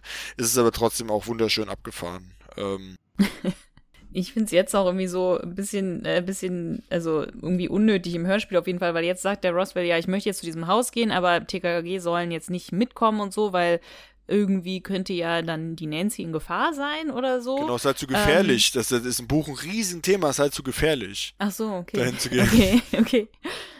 Und dann sagt TKG auch, ja, kein Problem, verstehen wir, geh du mal alleine dahin. Ja, ja, ähm, hol die da mal alleine. Es ist ja nur der Typ mit seinem Vitamin C ähm, und ähm, gar kein Ding. Stimmt, die erzählen dem auch gar nichts vom Rauschgift. Ja, das ist eigentlich auch total dämlich. Aber jetzt gehen TKKG ja irgendwie doch am Haus zufälligerweise vorbei. Weil es auf dem Weg zum Hotel liegt. Deswegen. Ja, und jetzt treffen sie den dann doch. Und wo ich mir denke, ja, warum wurde das denn dann jetzt erstmal überhaupt gesagt, dass der Roswell alleine dahin geht, wenn der dann doch eh TKKG da trifft? Da hätte man auch einfach sagen können, alle zusammen gehen da jetzt hin. Der findet das Und, Haus ja also nicht. Und dann sagt er, ja, ich habe das Haus nicht gefunden, Ja. vielleicht Genau, können wir ja. doch helfen. ähm, Mhm. aber das Bisschen- muss wahrscheinlich so billig, das sein, damit die sich äh, damit die sich trennen mal, oder? Mit dem Niederschlagen. Aber die trennen, also im, im Hörspiel trennen sie sich ja gar nicht wirklich. Also im Hörspiel ist es ja so, das wird ja nur vom Erzähler gesagt, dass der Roswell da jetzt alleine hingehen will. Es wird ja, die trennen sich ja überhaupt nicht für irgendwie eine Szene oder so.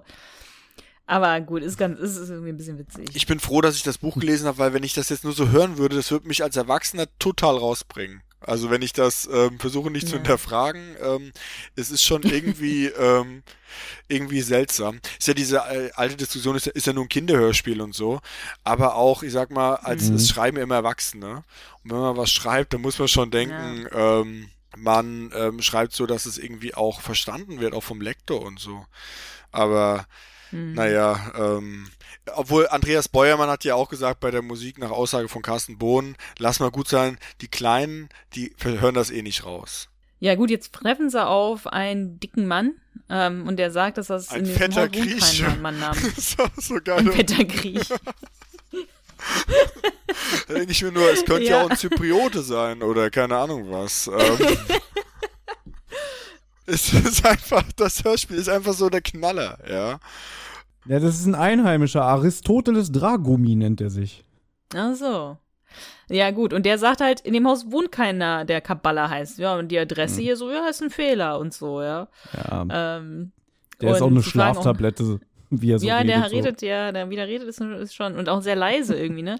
Und Hm. sie fragen irgendwie nach der Nancy, aber er sagt, die Nancy ist abgereist mit, mit ihrem Verlobten. Also wenn ich so ein Und, Typ von der Drogenmafia wäre, wäre groß und stark. Und es wäre ein Drogenkoffer abgegeben worden ohne Drogen. Und ähm, die Leute, auf die die Beschreibung zutrifft, klingeln dann bei mir, würde ich sofort sagen, wo ist der Stoff? Und würde nicht sagen, nee, hier wohnt keiner. Das würde ich sagen, wenn die Polizei kommt. Ja, ja, Ja. das stimmt, ja. Ja, er Ja, gut, auch, vielleicht hat er den Koffer noch nicht aufgemacht. Ja, aber er sagt ja auch zu allen irgendwie, nee, hier seid ihr falsch, nee, äh, hier gibt's keinen Athanase, die Information ist falsch. Und dann äh, sagt er dann Willi auch irgendwie, aha, alles falsch, nur sie nicht, oder was? Das ist auch so ein Sie geiler Spruch. Ja. Aber im Buch haben die, glaube ich, sogar noch die Adresse umgeändert. Die sagen dann hier auf dem Koffer, da steht nichts von Kabbalah und so weiter. Wenn ich das recht Ach so, erinnere. das, das deuten die so an im Hörspiel, weil Ja, die ja. sagen so, ja, können wir nicht mal, wir, wir können, wir können dir euch das Schild zeigen und dann sagt er so, naja, das können sie ja geändert haben und so. ja, das ja. bringt ja gar nichts Mhm. dazu, denen das Ähm, abzupressen. Dann das Geständnis. Und dann Ja. kommt, dann kommt aber der Joe, ein, also ein Bediensteter von dem, von dem Baker, der dann sagt, ey, da hinten ist der Typ, der den Brief vorbeigebracht hat. Und dann entsteht jetzt diese Verfolgungsjagd, wo sie sich ja trennen und den äh, einkesseln. Und dann kommt es ja zu einer wunderschönen Stelle. Tim hat den Typen schon gepackt und dann kommt irgendwie von 20 Metern äh, der Baker angerannt und sie sagen, wir haben ihn, wir haben ihn. Noch nicht ganz, jetzt. Und dann haut der Tim eine rein und der lässt dann ja den, den Typen laufen. Ähm, und im Buch ist es, glaube ich, äh, findet das in so einer dunklen Gasse statt, wenn ich mich nicht irre. Und der schlägt Tim ja wirklich mit so einer Holzlatte Ja, nieder, ja. oder? Der knüppelt den voll um. Fand ich gut. Ich fand zum Beispiel, es ist nicht so ganz mega krass äh, so rüber. Also es wird ja nicht so wirklich beschrieben. Er sagt einfach so, äh, sie haben den Falschen oder so erwischt und Tim Ja. fällt halt irgendwie zu Boden. Ne? Deswegen wirkt es so, wie er, sie er sieht die beiden da knien und er nimmt Anlauf und tritt äh, Tim voll weg irgendwie, weißt du? Ja, weil ich, wie kann es denn zu dieser Verwechslung kommen, dass er Tim niederschlägt und nicht den Mhm. Bösen? Also. Aber es ist doch auch total unlogisch, dass die den verfolgen, oder? Weil das bringt ihnen doch gar nicht. Die wissen doch, dass die Nancy schon im Haus drin ist. Oder da gewohnt hat. Deswegen jetzt die total neue Erkenntnis, der da hinten hat den Brief übergeben. Das ist jetzt nicht eine, eine total neue Situation. Da könnten sie doch auch diesen Tragummi, oder ich glaube, der Tragummi ist doch der, der den Brief übergeben hat. Auf jeden Fall, der die Tür aufmacht und sagt, hier gibt's keine Nancy.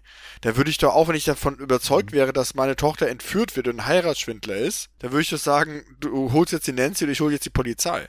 Ich glaube, es reicht schon die Tatsache, dass der Briefbote überhaupt wegrennt. Ja, dass wahrscheinlich sagen können, genau. Okay, hinterher. Ne? Aber warum soll der Ja, es Briefbote ist- wegrennen? Der es hat doch den Brief übergeben, das weiß der Briefbote doch und der, der den Brief bekommen hat, weiß doch auch, dass es der Briefbote war. Ja, aber ich glaube, die denken, sie fragen den Briefboten, wo ist die Nancy und der Briefbote sagt denen das dann oder so. Oder die foltern den oder so Okay, und dann sagt der ja. Briefbote, wo die Nancy ist. Ne? Das glaube ich irgendwie so. Ich finde, jetzt wird's besonders absurd. Und ich weiß nicht, ob da im Buch irgendwie ein bisschen mehr was zugesagt wird. Aber jetzt ist ja so, dass Tim sagt, naja, ich glaube, wir sollten mal zu ihrem Dolchverkäufer gehen und so, weil ähm, der hat den Dolch ja nicht komplett legal, der verkauft ihn ja nicht wirklich so ganz legal oder sowas und dann treibt er sich wahrscheinlich auch mit anderen zwielichtigen Typen rum und deswegen kennt er vielleicht ja auch die Leute, mit denen der Nan die Nancy abhängt. Und das fand ich auf so vielen Ebenen unlogisch. Also erstmal überhaupt die Verbindung dazu zu sehen und dann zweitens der Roswell, wenn der, wenn der Dolch nicht legal verkauft wird, dann kauft der Roswell ja auch was nicht legal ein. Also es ist ja nicht so, dass wenn man ein gestohlenes Gemälde oder so kauft, man selber nicht auch der Verbre Verbrecher ist. Also müsste dann doch auch der Roswell ein zwielichtiger Typ sein. Also ich fand das alles, das finde ich ist wirklich noch, das finde ich jetzt, Ja, das, das, ist das, das, sehr weit das ist so eine, so eine Mickey Mouse Comic Logik, weißt du, so es ist sehr sehr runtergebrochen. Der Mensch neigt dazu, Ausnahmen für sich selbst zuzulassen. Ja, Ja. also der, Ja, die ja, Aussage, aber ich brauche das Auto wirklich. Ja, ist zum Beispiel auch so ein Klassiker. Ja. ähm, ähm, von daher, der Baker, der will seinen Dolch haben und der ähm, sagt, Dolch, ja, ich sammle Dolche und dem ist es schon so ein bisschen bewusst. Wobei das aber auch, muss ich sagen, ähm, also ein Antiquitätenhändler handelt mit Antiquitäten und man kriegt eigentlich dann auch ein Zertifikat dafür. Ähm, also ich halte das jetzt gar nicht für so hochgradig illegal, muss ich sagen. Ähm, Ja, ich glaube, im Hörspiel kommt sowieso nicht rüber, dass der da irgendwie was nicht, also es kommt später, wird das dann ja gesagt, dass das irgendwie an den, an die Behörden oder so übergeben wird, der Dolch. Aber bis jetzt, bis, bis zu dem Zeitpunkt, wo Tim jetzt sagt, das ist ja nicht ganz legal, was er da macht, denkt man einfach nur, da verkauft einer einen Dolch. Aber irgendwie ist das ja so ein, äh, Also diese Geschichte des? Dolches ähm, spielt eine sehr große Rolle. Ähm, auch ähm, jetzt von Sultan Süleyman, ähm, seine Biografie und der sei ja gar nicht so schlimm, sondern sein Vorgänger sei schlimmer gewesen. Wobei ich es richtig in Erinnerung habe, ist das Sultan Süleyman, der, also aus christlicher Sicht, der das mit Konstantinopel war, und nee, nicht Konstantinopel, mit, mit der war, glaube ich, vor Wien auch, also sag ich mal schon jemand, den man schon als Gefahr wahrgenommen hat im Westen. Aber da habe ich mich jetzt nicht so tief eingelesen. Also das ist eine ganz, äh, spielt eine ganz große Rolle, dass der Karl darüber berichtet und auch die Geschichte des Dolches wieder zu dem kommt. Der Hintergrund von diesem Dolch ist, dass der Großvater des Antiquitätenhändlers ähm, den Besitzer des Dolches ermordet hat. Ähm, aber das Mhm. ist auch verjährt. Ähm, und am Ende kommt auch im Buch raus, ähm, es ist auch gar nicht klar, wem der Dolch jetzt gehört, weil die Türkei auch sagt, das ist eigentlich unser Dolch. Ähm, also da könnte man auch an der Hand so eine ganz ähm, aktuelle ähm, Raubkunstdebatte dran aufziehen. Das ist eigentlich sehr interessant. Ähm, also da würde ich jetzt rechtlich gar nicht so auf Tarzans Seite stehen, dass es jetzt auf jeden Fall geklaut sein muss. Aber es hat natürlich, sage ich mal, sowas von einem dreckigen Deal irgendwo. Weil sonst ähm, könnte Ding ja auch ganz anders auf einer Auktion verkaufen. Was er ist, sie gehen Mhm. da hin und da ist auf jeden Fall, kommt die ganze Zeit, dass er eine sehr hübsche Tochter hat. Auch. Und ah, okay. diese, wie heißt die, Sartre oder ähm, Sartre, ja. Sartre. Hm. ja. Und aber auch da, wie die zu dem kommen, halte ich auch für gar nicht so abwegig, muss ich sagen. Also, dass man sich in der Unterwelt gegenseitig kennt und so eine gewisse Großstadt-Trivialogik, dass der eine dem anderen was sagen kann, halte ich jetzt ehrlich gesagt für nicht ausgeschlossen. Dass die sich irgendwie Bereiche. Ach echt? Okay, du fandest es nicht so weit Das fand ich eigentlich okay. ziemlich, ziemlich schlau. Also Jan Vetter im Großstadtrevier hat ja auch gesagt, hier sag mal was hier, hast du da mal was gehört? Oder wo, was munkelt man denn in der Unterwelt? Oder bei John Sinclair ist es da auch ähnlich, er sagt, was ist denn gerade hier in der Geisterwelt los? Also das halte ich für relativ logisch. Und ist ja eigentlich auch eine gute, Okay. eine, eine gute Spur. Also ähm, das, ich muss nur sagen, ich habe ja schon das Haus als Ansatz, dass die da drin ist. Also ich hätte mich erstmal in das Haus gesetzt. Nur weil da einer Mhm. sagt, die ist weg, heißt es ja nicht, dass die da drin geknebelt im Schlafzimmer liegen kann, im Schrank oder so. Ja, ja, ja Ähm, das stimmt. Ja. Aber die Handlung muss ja ein bisschen weitergehen und diese Handlungsstränge von ähm, Dolch und ähm, Heiratsschwindlei oder wie man das nennen soll, äh, werden eben noch weiter verwoben. Ähm, Und dem Heroin. und dem Heroin, genau. Sind ja drei Fälle eigentlich, genau. Ja, das ist aber typisch TKKG, dass so viele Sachen miteinander verwoben werden. Hier ist es ja noch so ein bisschen äh, gut überschnitten, aber es gibt ja teilweise Hörspiele, wo so irgendwelche Übeltäter parallel laufen Ja. und die dann am Ende im, in einem Nebensatz noch so überführt werden. Das ist auch das, was mir immer am, mei am meisten bei TKG gestört hat. Dieses, du wusstest, einer ist irgendwie negativ und der hat irgendwas gemacht und selbst es mit der Handlung gar nichts zu tun gehabt hat, am Ende kommt dann raus, er hat noch eine Bank überfallen. Ähm, haben wir nicht erwähnt. Ja. ähm, und das kann bei drei Fragezeichen einfach ein Versicherungsvertreter sein oder oder ein verdeckter Polizist und bei Mhm. TKG weißt du einfach, jemand ist unsympathisch und der hat irgendwas gemacht. Ähm, Hm, Ja, und- stimmt. typisch für TKKG ist natürlich auch, und dieses Thema haben wir hier oft, ähm, weil sich da so ein bisschen unsere Meinung ähm, äh, nicht ganz überschneiden, weil hier geht es ja noch und später werden ja diese Gangster-Dialoge krass eingeführt. Aber die sind auch eine Erfindung von dem Stefan Wolf, die kommen auch schon in ganz alten Fällen vor. Nur der HG Francis hat die wohl nicht gemocht, habe ich mal gelesen. Und dass der so gut wie möglich diese ganzen Gangster-Dialoge für seine Hörspielskripte immer draußen gelassen hat. Dann ist der ja, äh, hat er Europa verlassen und oder ist in Rente gegangen. Und dann hat ja der Stefan Wolf selber die Hörspielskripte geschrieben.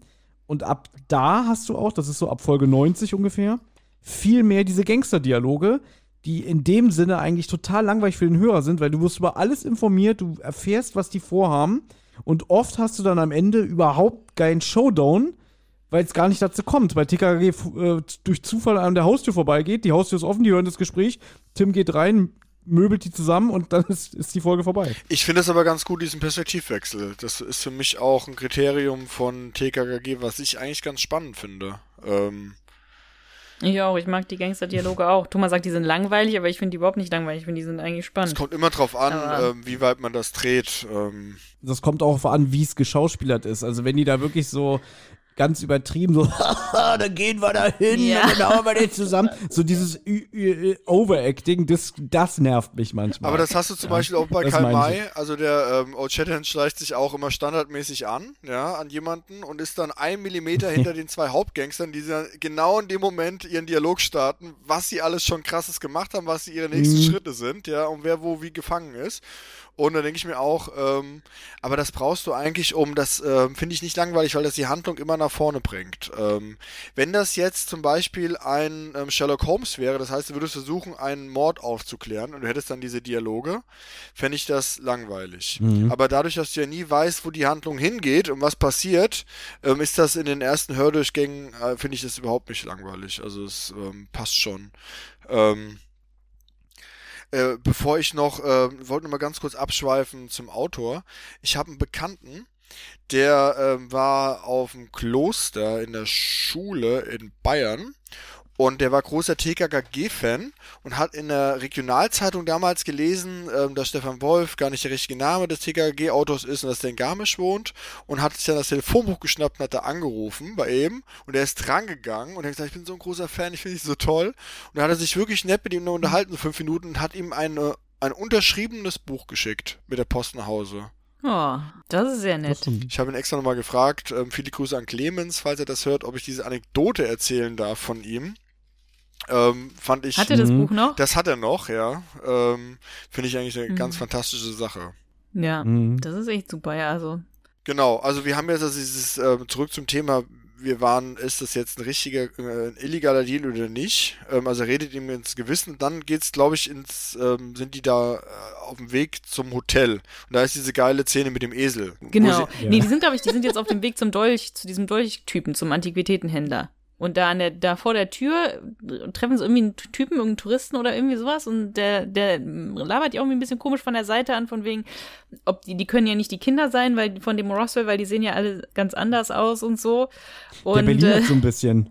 Seht ja. euch mal den Ami an. Vier Kinder hat er. Ist wohl der Skipper von dem, von, von dem Schiff. Und das ist der hier, Gün ne? Günther Flash, heißt der. Das ist Günter Flash, genau so heißt er, ne? Und also, äh, das ist, ich stelle mir den auch richtig vor, so wirklich schön weiße Tennissocken in Sandalen, weißt du? So schöne äh, Herrenhandtasche über, über ein Handgelenk, äh, die Schlaufe, weißt du?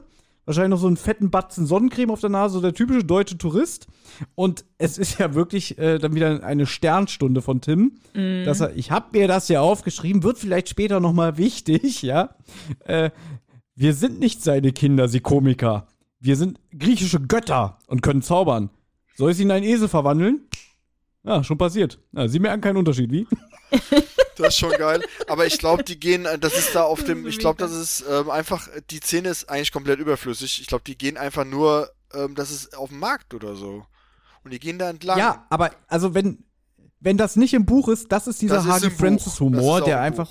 Ja, das, ach, das ist auch im Das ist Buch. auch ein ja? Buch und das hat eine eigene, Okay. Kap das hat eine eigene Kapitelüberschrift sogar, weil er es so gefeiert hat. Okay. Das heißt, ähm, griechische Götter. griechische Götter. 113, das ist eins zu Ah, eins. so, okay. Ähm, Ja, aber sowas, so, aber, und guck doch mal, das hat eigentlich überhaupt nichts mit dem Fall oder mit, mit dem Verlauf zu tun.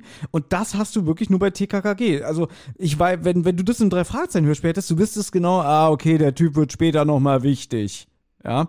Das, weil, weil das, das ist immer das, was ich sage, im Drei-Fahrzeichen-Fall passiert nichts ohne Grund. Jeder Typ, der durch Zufall irgendwie äh, den über den Weg läuft, hat am Ende auch Dreck am Stecken. Ja, hier ist es einfach nur so eine lustige Szene. So witzige Szenen kommen bei drei Fragezeichen nicht so vor, dass einfach so ein frecher Spruch irgendwem gedrückt wird, einfach nur so aus Gag. Genau.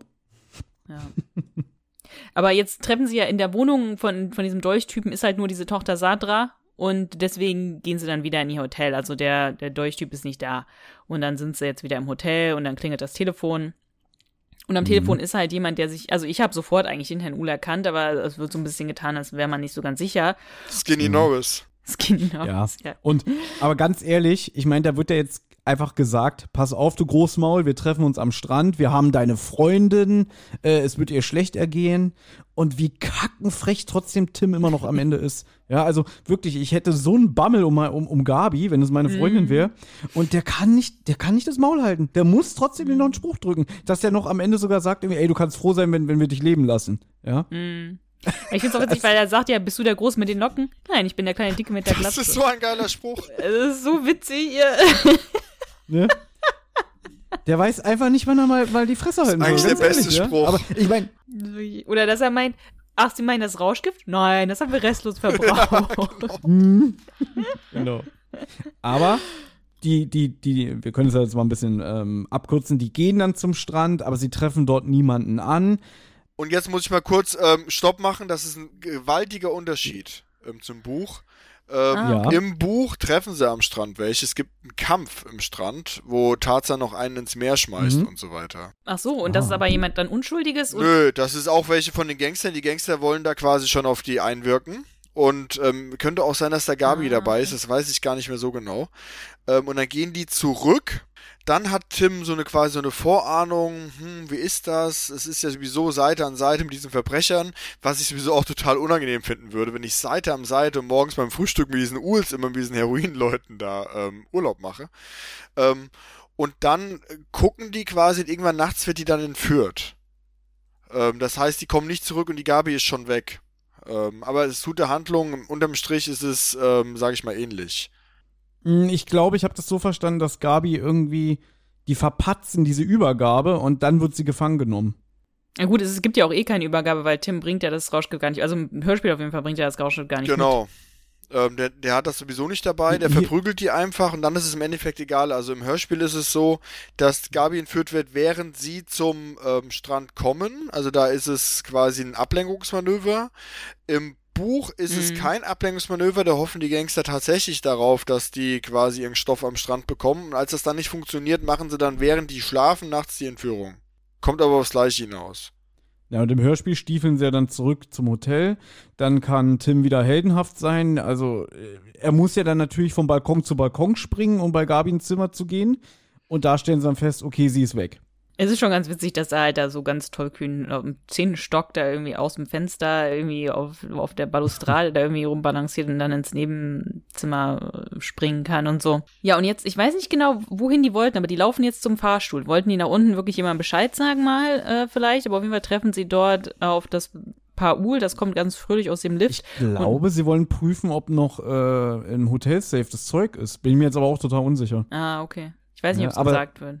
Aber ja, die, die kommen da lachend und kichernd aus dem Fahrstuhl, das Ehepaar Uhl. Ähm, und jetzt wieder Tim at his best, indem er einfach den, den Typen konfrontiert und den einfach mal wieder in den Schwitzkasten nimmt. Ja, der dreht jetzt ein bisschen am Rad und der Uhl hat auch merklich Angst vor Tim, merkt man, ne? Naja, er sagt ja schon, weil, weil er, er sagt ja sowas schon so irgendwie ähm, mit dem, ja, wir wissen von dem Rauschgift und so, und der probiert ja dann den Spieß umzudrehen, sagt irgendwie, aha, ihr habt Rauschgift, das wird ja bestimmt die Polizei interessieren. Und dann dieser obligatorische Spruch, aua, mein Arm. Ne? Aber ja, der Uhl bestreitet halt irgendwie alles, ne? Und Tim droht ihn halt, es sind ihre Knochen, die ich breche und äh, dass das Messer stecken will, den mache ich mit bloßen Händen fertig und so weiter. Aber dann werden sie unterbrochen. Sie hören das Telefon aus ihrem Zimmer klingeln auf dem Flur halt irgendwie und dann denken sie, dass es die Kidnapper sind. Also laufen sie halt wieder rein, heben das Telefon ab und es ist auch der Kidnapper. Es hört sich für mich an wie der Dragobi oder Dragumi oder wie der heißt. Ähm, Das ist, das ist der auch. Also das ist ja der, auch, ja, der, okay, gut. der Sprecher definitiv. Ja, und Ja. ob das aber jetzt der Dragumi ist, das äh, lässt das Hörspiel offen. Vielleicht weiß ja Christian, ob der da mit drin hängt. Das ist der, Ja, ich denke, der hängt schon. das ist der Handlanger, also so, ein, so einer fürs Grobe vom, Okay, ja. vom Athanase. Also es ist ja, Wird im Hörspiel, gibt es im Hörspiel eine Szene, äh, gibt es im Buch eine Szene, wo Gabi entführt wird? Also äh, wird das beschrieben? Nee, die ist einfach weg. Okay. Und die wird quasi, und, und also Chloroform oder irgendwie sowas bekommt die, damit die, also die wacht dann auf der Yacht auf. Aber das, das würdest du ja auch mitbekommen, also wenn die schreien würde. Ähm, also es ist ja im Buch ein bisschen anders. Also da ist, sind die ja quasi, dann sind die noch nebenan da und Tarzan liegt eigentlich die ganze Zeit wach und denkt sich, hm, das Fenster ist offen, ist die sicher und so. Und ich kann sowieso nicht verstehen, dass sie die alleine schlafen lassen in so einer Situation. Also ähm, Jungs, Mädchen hin und her. Aber ich würde in so einer Situation sagen, äh, wir schlafen alle zusammen in einem Zimmer, weil es ja schon bedrohlich ist. Dass sie dann auch immer noch mal wieder zur Ruhe finden. Also auch diese, diese zeitlichen Abläufe. Also da wird nachts quasi, ich sage einfach mal um 11 Uhr, treffen die sich da am Strand. Und es ist dann egal, ob die jetzt da erstmal ihre Schlägerei hatten und sich dann pennen legen. Da würde ich auch nicht schlafen können, ja. Oder ob quasi ähm, Gabi entführt worden ist, dann ist nachts, dann gehen die quasi raus, treffen die Uls da ähm, äh, im, im Fahrstuhl, was schon mal, sage ich mal, verdächtig ist. Ähm, und dann ähm, vergeht ja super viel Zeit auch. Und das passiert ja dann, geht's ja erst morgens weiter. Ähm, auch als die den Anruf bekommen, da legen die sich ja wieder pennen, oder? Da, ich, Nee, hier nicht im Hörspiel. Also im Hörspiel ist es nicht so, da ist alles, alles in der gleichen okay, Nacht. das gibt dann Sinn, ja. Mhm. Die begeben sich zu dem Haus, äh, wo die Satra drin wohnt, ne? Die Tochter von dem Dolchhändler. Ja, weil Und- das, also eigentlich ist ja jetzt der Plan, wir haben euch noch nicht gesagt, was der Plan ist. Der Plan ist jetzt, okay, morgen, wir können das Geld jetzt nicht, oder das Rauschgift nicht aus, aus dem Safe holen, das müssen wir bis morgen früh warten. Wir geben ihnen das morgen früh und der Typ sagt halt, na gut, in Ordnung. Aber Tim möchte jetzt auch nicht untätig rumsitzen. Wie du so sagst, Christian, da kann man jetzt nicht schlafen gehen, sondern der will jetzt wieder zu der Villa gehen, wo sie diesen Koffer abgegeben haben und sie da vielleicht irgendwelche Spuren finden. Aber ich finde auch witzig, dass Tim immer noch sehr frech ist, auch zu dem Kidnapper. Wir haben gehofft, sie würden sein Softeis spendieren. Ja. Also, Aber du, immer wenn du, wirklich komplett wenn du mit Gabi was drohst, dann knickt der total ein. Ja, ähm, Mm, das stimmt, ja. ist, ähm, da wird er dann Ja. handzahm. Ähm, aber so, Das, so, das ist seine Achillesferse. Ähm, aber es ist auch gleichzeitig sein Antrieb. Also habe ich auch schon öfter in den Büchern gelesen, dass allein der Gedanke macht ihn so rasend, dass er dann wirklich, ähm, weiß ich nicht, Mauern versetzen kann oder so. Das ist so ein Stilmittel in den Büchern. Ja, und jetzt gehen sie halt trotzdem, es ist immer noch nachts. Also ich weiß nicht, wie viel Uhr es jetzt mittlerweile ist, aber es ist äh, nachts und sie gehen halt jetzt wieder zu dieser Villa und es brennt halt irgendwie Licht und sie warten dann irgendwie bis jemand rauskommt. Und dann kommt halt die Sadra, die Tochter von dem Dolchhändler, raus. Und die verfolgen die dann wieder zurück zu dem Haus von dem Vater. Also irgendwie hat sie, die hatte ja bis jetzt gar nichts mit den Rauschgifthändlern zu tun. Also dass die jetzt da in diesem Haus ist, wo dieser Koffer abgegeben worden ist, wo die Nancy war. Und das Rauschgift ist halt irgendwie jetzt nochmal eine Verbindung, die man erfährt. Also Tim hat halt irgendwie recht, diese Dolchhändler haben was damit zu tun. Verfolgt sie wieder zum Haus von dem Vater. Und äh, Tim stellt sie halt jetzt zur Rede und drängt sie halt irgendwie ins Haus und so. Und sie fragt halt, möchtest du den Dolch? Und dann will Tim den auch, was ich auch nicht so ganz verstanden habe. Im Buch ist das ganz anders. Der folgt in dieses Haus und dann merkt er, in dem Haus sind alle möglichen Gangster drin und er klettert oben auf die, ähm, auf so eine große Dachterrasse oder wie man das nennen soll und versteckt sich dort und Klößchen ist draußen, äh, wartet unten im Garten und dann hört er quasi alles so mit. Also alle Pläne, die die da so machen. Und mhm. ähm, dass er mit dieser, dass der Athanase nicht mit der Nancy ähm, äh, was will, sondern dass der mit der Sa äh, Satra äh, zusammen ist, die heiraten möchte. Also der Athanase ist mit der Satra zusammen. Ja, ja, ja. Und das erfährt man ja jetzt gleich von der Sadra, die erzählt es. Genau, ja gleich, und ne? ähm, also im Hörspiel. Mhm. Dann hat man noch, dass dann in dem Haus dann auch dieser andere, ähm, oben im Stock noch der andere ähm, Kunst, also der Kunstsammler Konkurrent ist vom Baker.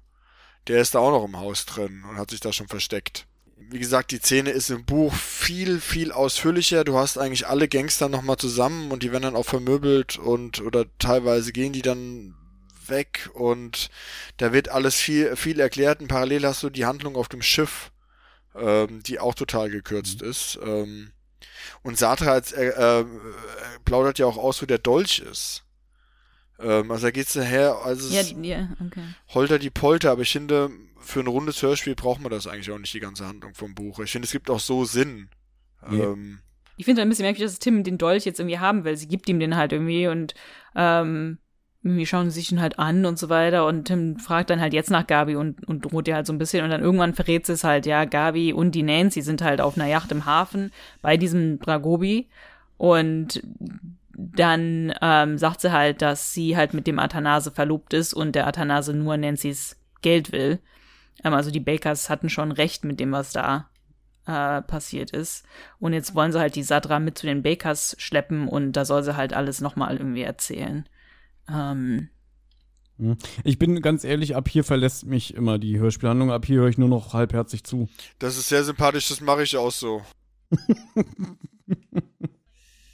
also erstmal muss man nochmal sagen, dass ähm, in, dem, in der Villa auch der andere Kunsthändler ist. Das heißt, die ganzen Dialoge finden so nicht statt und dass ähm, ähm, der Athanase ähm, eigentlich mit der Satra zusammen ist, das erfahren TKKG auch von dem ähm, Mann und nicht von der Frau selbst. Ähm, und auch die Handlung auf dem auf der Yacht ist eine ganz andere. Der wird erstmal aus der Perspektivperson Gabi erzählt, ähm, dass die sich quasi befreit und merkt dann, ähm, dass in der Nachbarkajüte die Nancy ist.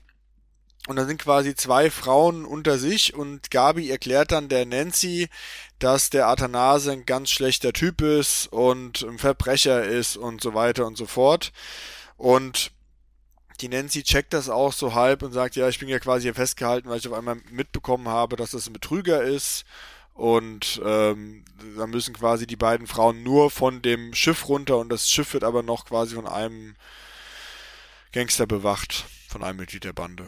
Kommen wir nochmal zu was Erfreulichem, wie, wie, wie sie jetzt die, die ähm, Poseidon stürmen, weil da kommt doch eigentlich jetzt erstmal das Titelbild vom Cover. Ja. Weil ich mich immer gefragt habe, da sieht man ja, wie ein Matrose niedergeschlagen wird von hinten. Und der Typ, der ihn niederschlägt, der hat ja so grau-weiße Haare. Aber ich nehme an, dass das ein Farbfehler ist. Das soll wahrscheinlich Tim sein, oder? Das ist Tim, ja. er sieht aus wie ein alter Mann. ja. Und auch das eigentlich, also anerkennt es irgendwie, ähm, weil ich wir auch ab und zu unsere äh, TKKG-Zitate äh, hin und her schicken. Und ich finde das einfach so, weil es so plump ist, so witzig, dass das Tim sich anschleicht und sagt, hey Matrose, und dann hörst du so ein Schlaggeräusch. Und mehr hörst du auch nicht. Du hörst nicht, wie der umfällt, du hörst kein Geräusch von ihm, du hörst einfach nur, hey Matrose, puff. Ja. Das ist auch noch, also finde ich, find ich sehr.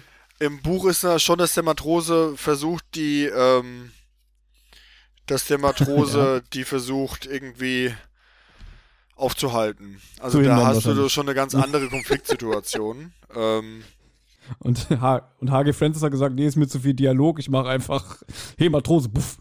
Aber auf der anderen Seite ähm, geht es ja auch darum, äh, das am Ende aufzulösen. Ich finde dieser Handlungsstrang, dass man sagt, die Nancy hat das gecheckt und ist deswegen auf der Yacht gefangen genommen und die haben die Gabi auch noch auf der Yacht gefangen genommen, weil das einfach, ähm, weil die da ähm, ökonomisch denken, dass die zwei in einem da ähm, gefangen nehmen. Ähm, Wow. ähm, und dann auch gerade noch ihre schlimmste Drohung quasi jemanden im Meer versenken wahrmachen können, das halte ich jetzt ehrlich gesagt nicht für, ähm, also das halte ich für nicht unlogisch. Also das ist, ähm, sag ich mal, das geht sehr, sehr schnell. Am Ende muss man aufpassen, dass man es zusammenkriegt. Aber das passt schon. Ähm, Ja, und jetzt, ja, jetzt gehen sie aufs Boot, ver- befreien eigentlich alle. Also irgendwie äh, wann, ist nur der Matrose, der irgendwie das Boot ähm, bewacht hat und irgendwie ist sonst keiner da gerade, weil irgendwie befreien sie sofort Gabi und Nancy und ähm, dann sagt der Erzähler nur, ja, jetzt gehen sie alle von Bord und rufen die Polizei und alle werden verhaftet. Und, Und dann Schluss, oder? dann Schluss, ja. Ja, da kommt nicht mal mehr irgendwie so ein Satz von Athanase und Co., irgendwie, wenn diese verdammten Kinder nicht gewesen wären, sondern es wird einfach gesagt, ja, dann kommt die Polizei und alles war super. Ja, es sei denn, natürlich im Buch, ich nehme mal stark an, dass im Buch wahrscheinlich noch ein Finale ein bisschen ausführlicher beschrieben ist, oder Christian? ja, da sind die noch bei der, also da haben sie noch wieder ähm, Sehensfreude und äh, das wird alles so ein bisschen weiter ausge, ausgetragen und mit dem Dolch, wie gesagt, dann wird noch gesagt, es ist, ähm, als das Buch erscheint, ist noch nicht ganz klar, ob das jetzt ein griechisches oder ein türkisches Museum kommt und ähm, sowas hat man da noch. Ähm, aber eigentlich ist dann der Drops gelutscht. Ich wollte noch kurz ähm, den Hörern einen Tipp geben, weil ähm, es auch sehr schöne Musik in dem Hörspiel gibt. Und ähm, viele kennen vielleicht ähm, Felix Bartling, der ähm, diese Manuel Backer CDs zusammengestellt hat und der hat, glaube ich, auch eine ähm, Playlist extra hier für den Podcast zusammengestellt, die ihr vielleicht in die Shownotes bringen könnt, wo man sich die Manuel Backert Titel zu dieser ähm, Folge anhören kann und auch die von Detlef Kunke sind auch zwei Stück. Ähm, die könntet ihr vielleicht verlinken, ist mal ganz spannend, diese Lieder mal so zu hören. Und was ich mit euch auch noch besprechen wollte, ist, der Titel ist ja eigentlich schon, also die weiße Schmugglerjacht. Ähm, ist ja auch, äh, also ganz am Ende hat man dann diese Yacht. Weiß ist wahrscheinlich, also entweder es sind ja eigentlich alle Yachten wahrscheinlich weiß, oder ich würde mir so überlegen, ähm, wenn ich eine Yacht malen sollte Stimmt, als Kind, ja. die sind ja weiß. Oder dass wahrscheinlich weiß eine Anspielung auf das Heroin ist, weil die Ja, mit der Yacht mhm. dann ähm, das dahin bringen. Aber irgendwie ist das auch schon eine Mogelpackung, finde ich, der Titel. Ähm, das hat mir auch bei drei Fragezeichen so- ganz oft, ähm, dass die Titel so ein typischer ähm, TKKG-Titel und typischer drei Fragezeichen. Ich finde den die also die weiße Schmugglerjacht. Ähm, ich hatte auch die ganze Zeit gedacht, dass ähm, als ich da vergessen habe, welche Kassette ich hatte, dass ich Überfall im Hafen hab, weil das mit diesem Hafen dann auch irgendwie Mhm. ein bisschen besser gepasst Mhm. hätte. Ähm, aber naja, Ja, der, Titel ist austauschbar und auch ein bisschen irreführend, wenn man ehrlich ist, weil die ganz, diese Yacht kommt ja erst ganz zum Schluss. Also der ist so irreführend und einfach auch überflüssig. Man hätte es auch nennen können, ähm, Satans siebte Rippe oder äh, der geheimnisvolle Dolch oder äh, Tarzan wird Tim. Hättest du alles machen können. Ja, oder Abenteuer auf Rhodos. aber Abenteuer auf Satans Rhodos siebte Rippe ist eigentlich gar kein Ja. schlechter Titel. Nee, finde ich auch. Also, das wäre, also, äh, für, deswegen, Leute, für Brainstorming stehen wir zur Verfügung, wenn ihr gute Sachen sucht. Ja? Aber da würden Äh, Leute auch sagen, naja, um den Dolch geht es ja gar nicht so sehr, es geht ja eigentlich um dieses Rauschgift und um die, also es geht halt um so viele kleine, also es ist ja, es ist ja nicht eine, eine große Story und die anderen sind so Nebenstories, sondern es ist irgendwie drei kleine Stories, die alle ineinander irgendwie fließen. Und da ist schon schwierig, dann so ein, ja, so einen Titel zu finden, finde ich. Ich würde gerne noch ein, eine Sache kurz aufgreifen, bevor es äh, untergeht, weil du ja gerade die Musik von Phil Moss, also Manuel Backert, angesprochen hast. Da möchte ich mich bei Anna bedanken. Die hat mir nämlich die eine CD von dem Manuel Backert, Wer hat Phil Moss entführt, hat sie mir geschenkt. Die hat sie bestellt in der Limitierung und die darf ich mein eigen nennen. Also an dieser Na, Stelle weil mal es dazu offiziell halt, den geilen Sticker gab, ja. genau, weil es dazu gab es ja auch ähm, diese lustigen Sticker mit den Sprüchen von TKKG. Und einer war ja, ähm, äh, der Esel kriegt irgendwie eins aufs Maul, bis die Zähne Samba tanzen. Und das ist einer Aus- von Thomas Lieblingssprüchen. Genau, eine mal aus meiner Lieblingsfolgen, ja. Der Esel Ja. klopft schon wieder, Glockner. denke mir mal, wir sollten jetzt einfach mal ein Fazit machen, wie wir es sonst immer machen. Ja. Und dann kommen wir zu unseren Kategorien. Ja, gut, machen wir so. Genau. Und ich bin dafür, Anna darf anfangen. Äh, okay. ähm, ich finde es eine super Folge. Ich hatte die als Kind jetzt nicht so ganz äh, richtig auf dem Schirm. Also ich hatte die auf jeden Fall nicht selber. Ich hatte die nur so gehört aus der Bücherei ausgeliehen oder so. Aber ich finde es eine super Stimmung, super witzige Sprüche. Ich finde es auch erstaunlich spannend irgendwie mit dem Koffer und mit der Nancy und was ist da alles so genau los. Und ich finde auch, die Gangster sind eigentlich, also der Uhl, ne, gut, jetzt weiß ich jetzt wieder, Andreas von der Meden, super Stimme, ähm, finde ich ihn halt auch irgendwie ganz witzig. Oder auch den Dragobi, der sagt, ja, hier wohnt der nicht. Und egal, was auf dem Schild steht, der wohnt hier nicht.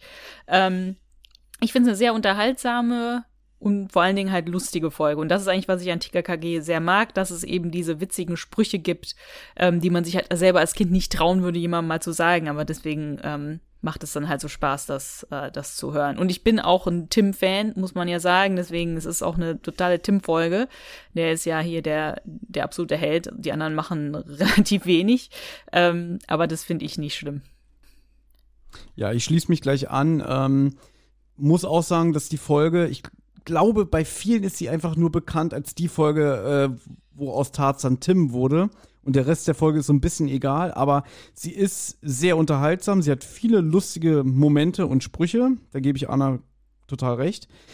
Zum Schluss, äh, wie ich schon vorhin gesagt habe, da höre ich nur mit halbem Ohr zu. Da wird mir dann die Handlung ehrlich gesagt zu kompliziert. Ja, ich weiß, es ist ein Hörspiel für Kinder, aber so wie wir es jetzt hier gerade auseinanderklamüsert haben, auch nochmal mit dem Vergleich zum Buch und so alles, das wird mir dann irgendwann zu kompliziert und wird ja auch sehr schnell zum Schluss und da haben wir jetzt auch gerade drüber gesprochen, dann rennen die da hin und äh, Tim schlägt einen Matrosen nieder und dann ist auch schon die Geschichte vorbei. Das Ende finde ich ein bisschen schwach, aber ich sag bis wirklich zu der Stelle, wo sie die Drohanrufe bekommen, einmal von dem Herrn Uhl und von dem Dragumi, bis dahin ist es wirklich auch sehr atmosphärisch und spannend und auch eine gute Urlaubsatmosphäre. Deswegen, ähm, ich gebe der Folge Daumen hoch. Ist eine sehr gute Folge. Also mir hat die Folge auch gut gefallen. Ich würde es jetzt aber keinem empfehlen, ähm, wenn er sagt, ach hör doch mal TKKG, dass er diese Folge hören soll. Ähm, grundsätzlich fand ich gut, man hat ähm, eine sehr schnelle, schöne Handlung gehabt, auch wenn das natürlich dann immer mit sich bringt, ähm, mit vielen Orts- und Szenenwechseln, dass man vielleicht ein bisschen rauskommt. Ähm, aber war eigentlich ganz gutes Tempo drauf, kam keine Langeweile auf, die Musik hat mir gut gefallen. Ähm, es gab jetzt nicht den ganz großen, ähm, tollen Sprechercast, ist mir aufgefallen. Also wir haben einmal ähm, Andreas von der Meden in der Nebenrolle und dann haben wir einmal diesen, ähm, diesen Spruch mit dem Esel, eben Günter Flash ähm, als Dr. Radulescu. Ähm, vielleicht bekannt, aber sonst irgendwie nicht so, dass man sagen könnte, da ist jetzt noch irgendein bekannter, ganz Stopp. bekannter. Da muss ich reingrätschen, entschuldige bitte. Ja, Kretsch Du mal. hast Gün, äh, Gün, du hast Günther Fitzmann dabei. Günther Fitzmann, du hast vorhin Praxis Bülow-Bogen Stimmt, aber der ist ja nur ganz Ja, kurz, oder? und- Na, der ist der Baker. Und Günther Fitzmann hat ja wohl einen legendären Auftritt bei drei Fragezeichen, nämlich bei Hehler. der heimliche Hehler. Gut, aber Ja, ja, also- ja. Okay, wenn wir so anfangen, so sind alle, wie. sind alle Sprecher, ähm, äh, die du bei Europa hast, hochklassig. Und auch die anderen, die dabei sind, teilweise schon ähm, Stammgäste da, ähm, ganz oft auch mit dabei. Aber es ist keiner, Ja. wo du jetzt sagst, da ist jetzt ein Jürgen Thormann dabei oder eine ähm, Schlag mich tot. Ähm, also ich finde so die ganz, ganz großen Stimmen, wo du sagst, ähm, der allein ähm, macht das Hörspiel noch mal, haut noch mal raus. Ähm, Aber das ist vielleicht auch mal nicht so schlecht, dass Nö. du nicht immer die üblichen Das Verdächtigen stimmt. hast. Nichts gegen Jürgen, Jürgen Thormann und so, weißt du?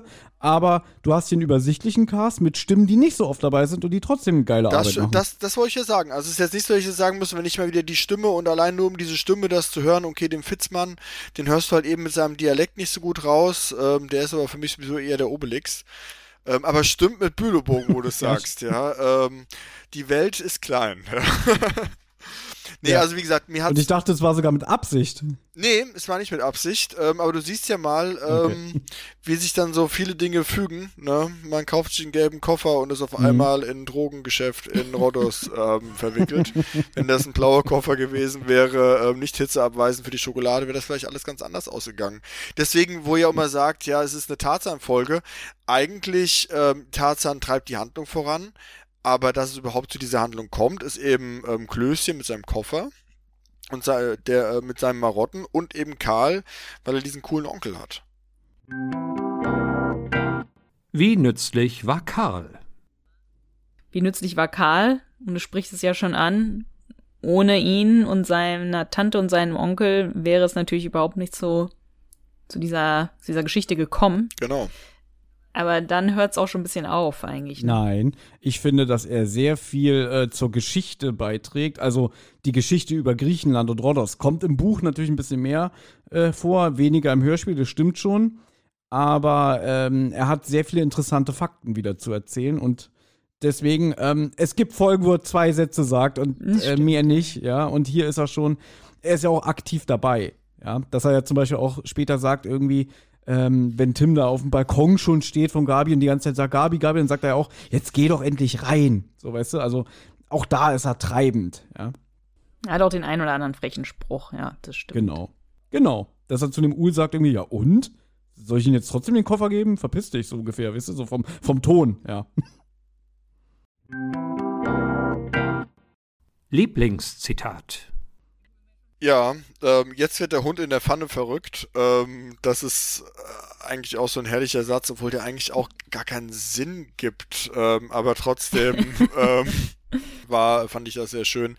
Aber ich fand das auch, nein, der Kleine mit der Glatze, fand ich eigentlich auch so super, wie er das da raushaut.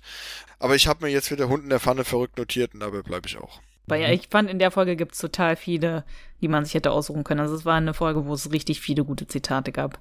Thomas, also mich jetzt, Ich äh, wollte gerade sagen, ich, wir haben doch bestimmt den gleichen, oder? Wir haben bestimmt den gleichen. Mhm. Also, ich hatte die Auswahl zwischen, weil sie aus Stein sind, du 10-Liter-Säufer, und wir sind nicht äh, seine Kinder, sie Komiker. Wir sind griechische Götter und können zaubern. Soll es hier in einen Esel verwandeln? Schnipp. Schon passiert. sie merken keinen Unterschied, wie?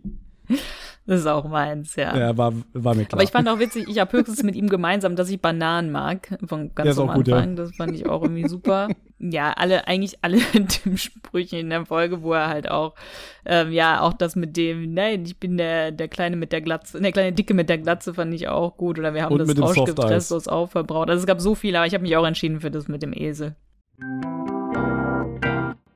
Die drei Worte. Und dann kommen wir zu unserer beliebten Kategorie, die drei Worte, weil Anna und ich uns ja irgendwann mal entschieden haben, nicht irgendwie Punkte zu vergeben, sondern die Folge mit einem Drei-Worte-Ranking zu beenden. Ziemlich gute Folge. Meine sind Tarzan wird Tim. Ja, und meine sind Bye Bye Tarzan.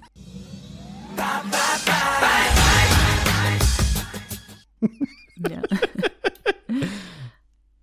Okay, dann sind wir ja jetzt am Ende, aber ich glaube, Christian, du hast noch was, ähm, was du äh, mit uns und den Hörern teilen möchtest. Ja, ihr lernt ja hier in diesem Podcast ganz viel über TKKG. Ähm, und ich habe immer versucht, auch schon immer mal was über drei Fragezeichen hier fallen zu lassen. Aber für all die, die das noch ein bisschen vertiefen mhm. möchten, ähm, möchte ich ein bisschen Missionsarbeit leisten im TKKG ähm, äh, Phantom. Und zwar hier verlosen einmal mein Hörbuch von Die Welt der drei Fragezeichen und einmal ähm, die Buchausgabe von Die Welt der Hörspiele. Und da hatten wir uns überlegt, dass ihr unter einen entsprechenden Instagram-Post äh, bei der Tosen Hollywood Schaukel einen drei Fragezeichen Fan verlinkt und dann schreibt, was gefällt euch eigentlich besser, TKKG oder drei Fragezeichen und warum. Ja, super. Da freuen wir uns sehr. Danke. Das mache ich dann Obwohl's, auch, wenn es rauskommt. Obwohl es ein bisschen gemein ist, weil ich meine, drei Fragezeichen ist ja eigentlich die bekanntere Serie. Und TKKG ist ja so ein bisschen die zweite Reihe, hat natürlich auch viele Fans und so. Und deswegen ähm, haben wir uns ja zur Aufgabe äh, gemacht, viel über TKKG zu sprechen. Weil wie viele drei Fahrzeichen-Podcasts gibt es inzwischen? 20, 50? Ich weiß es nicht. Und ähm, wir haben ja auch immer noch so ein Alleinstellungsmerkmal. Deswegen wir kämpfen auch für TKKG hier vor Ort. Aber es gibt ja nur einen Hörspiel-Podcast, der von der Hauptperson ähm, überhaupt selbst angekündigt wird. Also, dass da Sascha Träger das ähm, Intro spricht, ist ja wohl mal ganz großartig. Er ist auch selber sehr großartig, ja. Sascha Träger ist wirklich. Ja. Wirklich sehr, sehr sympathischer Mann. Also wirklich ähm, das komplette Gegenteil von Tim Tarzan, muss man sagen. Ja, also äh, es ist so und dass er quasi hier diese Einleitung macht, das ist wie so ein Ritterschlag ja. für uns. Also da freu, freuen wir uns im Nachhinein immer noch. Ja. Das ist ja, sehr, sehr geil, ja. Gut, aber Christian, jetzt mal Butter bei die Fische. Kommt ein TKKG-Buch von dir raus? Kannst du schon was verraten? Was, was kannst du uns erzählen? Oder kann ich euch ehrlich gesagt gar nichts zu großartig zu erzählen zum jetzigen Zeitpunkt? Also mein äh, Wunsch ist da, ähm, das zu machen. Ich habe aber zurzeit noch ein paar andere Sachen, ähm, die ich vorher machen muss, ähm, die ich vorher schreiben muss, also die Mhm. schon vereinbart sind. Ähm, überlege aber, ich vorher schon ein bisschen anfange damit, weil es einfach Spaß macht, in diese Welt einzutauchen. Ähm, Mhm. da man ja, ähm, also das schreibt sich auch nicht so schnell. Also ich würde das gleiche Vorgehen machen wie bei den drei Fragezeichen, würde erst noch ein bisschen ähm, mich in die Bücher einlesen. Und man muss halt, ich weiß nicht, wie viele Bücher sind das, 120, 130, die es da gibt, plus die Hörspiele. Also es ist auch keine Sache, die man so nebenbei machen kann. Also da muss man sich schon ein bisschen für Zeit nehmen. Ja, ja, Ähm, ja. Zumal ich auch eine gewisse Fallhöhe habe mittlerweile. Also ähm, bei meinem ersten drei Fragezeichen-Buch hat das ja keinen am Anfang interessiert, was ich da schreibe. Äh, ist ja nur ein Fanbuch. Mhm. Ja. Und ähm, da, ähm, ja, also habe ich schon Lust zu. Ähm, erstmal kommen ein paar andere Dinge Mhm. raus. Ähm, ich will das jetzt nicht abstreiten, dass es kommt. Ähm, habe ich auf jeden Fall, ähm, Okay. hätte ich da Spaß dran, das zu tun.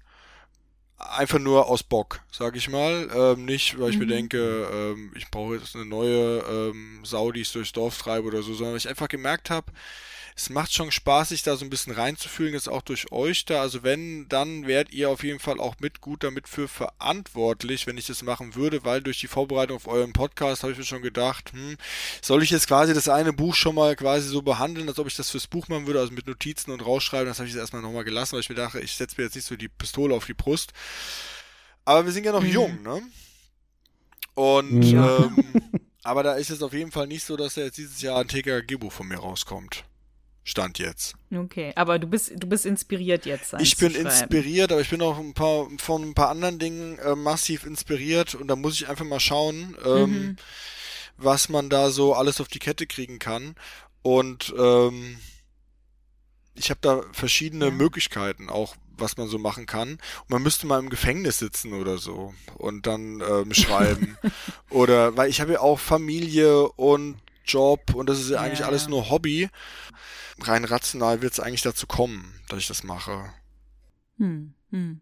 Da bin ich jetzt ein bisschen neugierig, ähm, Christian, weil du gesagt hast, du hast das, machst das so nebenbei als Hobby. Also arbeitest du hauptsächlich ganz was, was ganz anderes oder auch bevor du das Drei-Fragezeichen-Buch geschrieben hast, hast du davor schon andere Bücher geschrieben und du warst Autor oder du hast eigentlich einen ganz anderen Job und das war einfach nur so ein Hobby und dann bist du zu einem Verlag gegangen und hast es vorgestellt?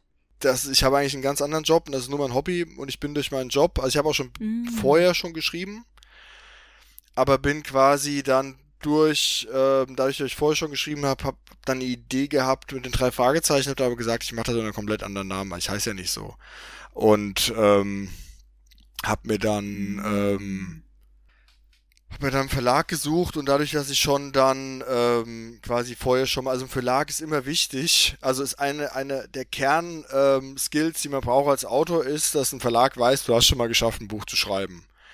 Äh, das ist immer die Haupthürde. Also wenn jetzt einer sagen würde, ich will ein Buch schreiben, mein erstes Buch, dann würde der Verlag sagen, hm, schafft er das, das pünktlich abzugeben, weil das ist wirklich ein neuralgischer Punkt, schafft er das in Time, das zu schreiben.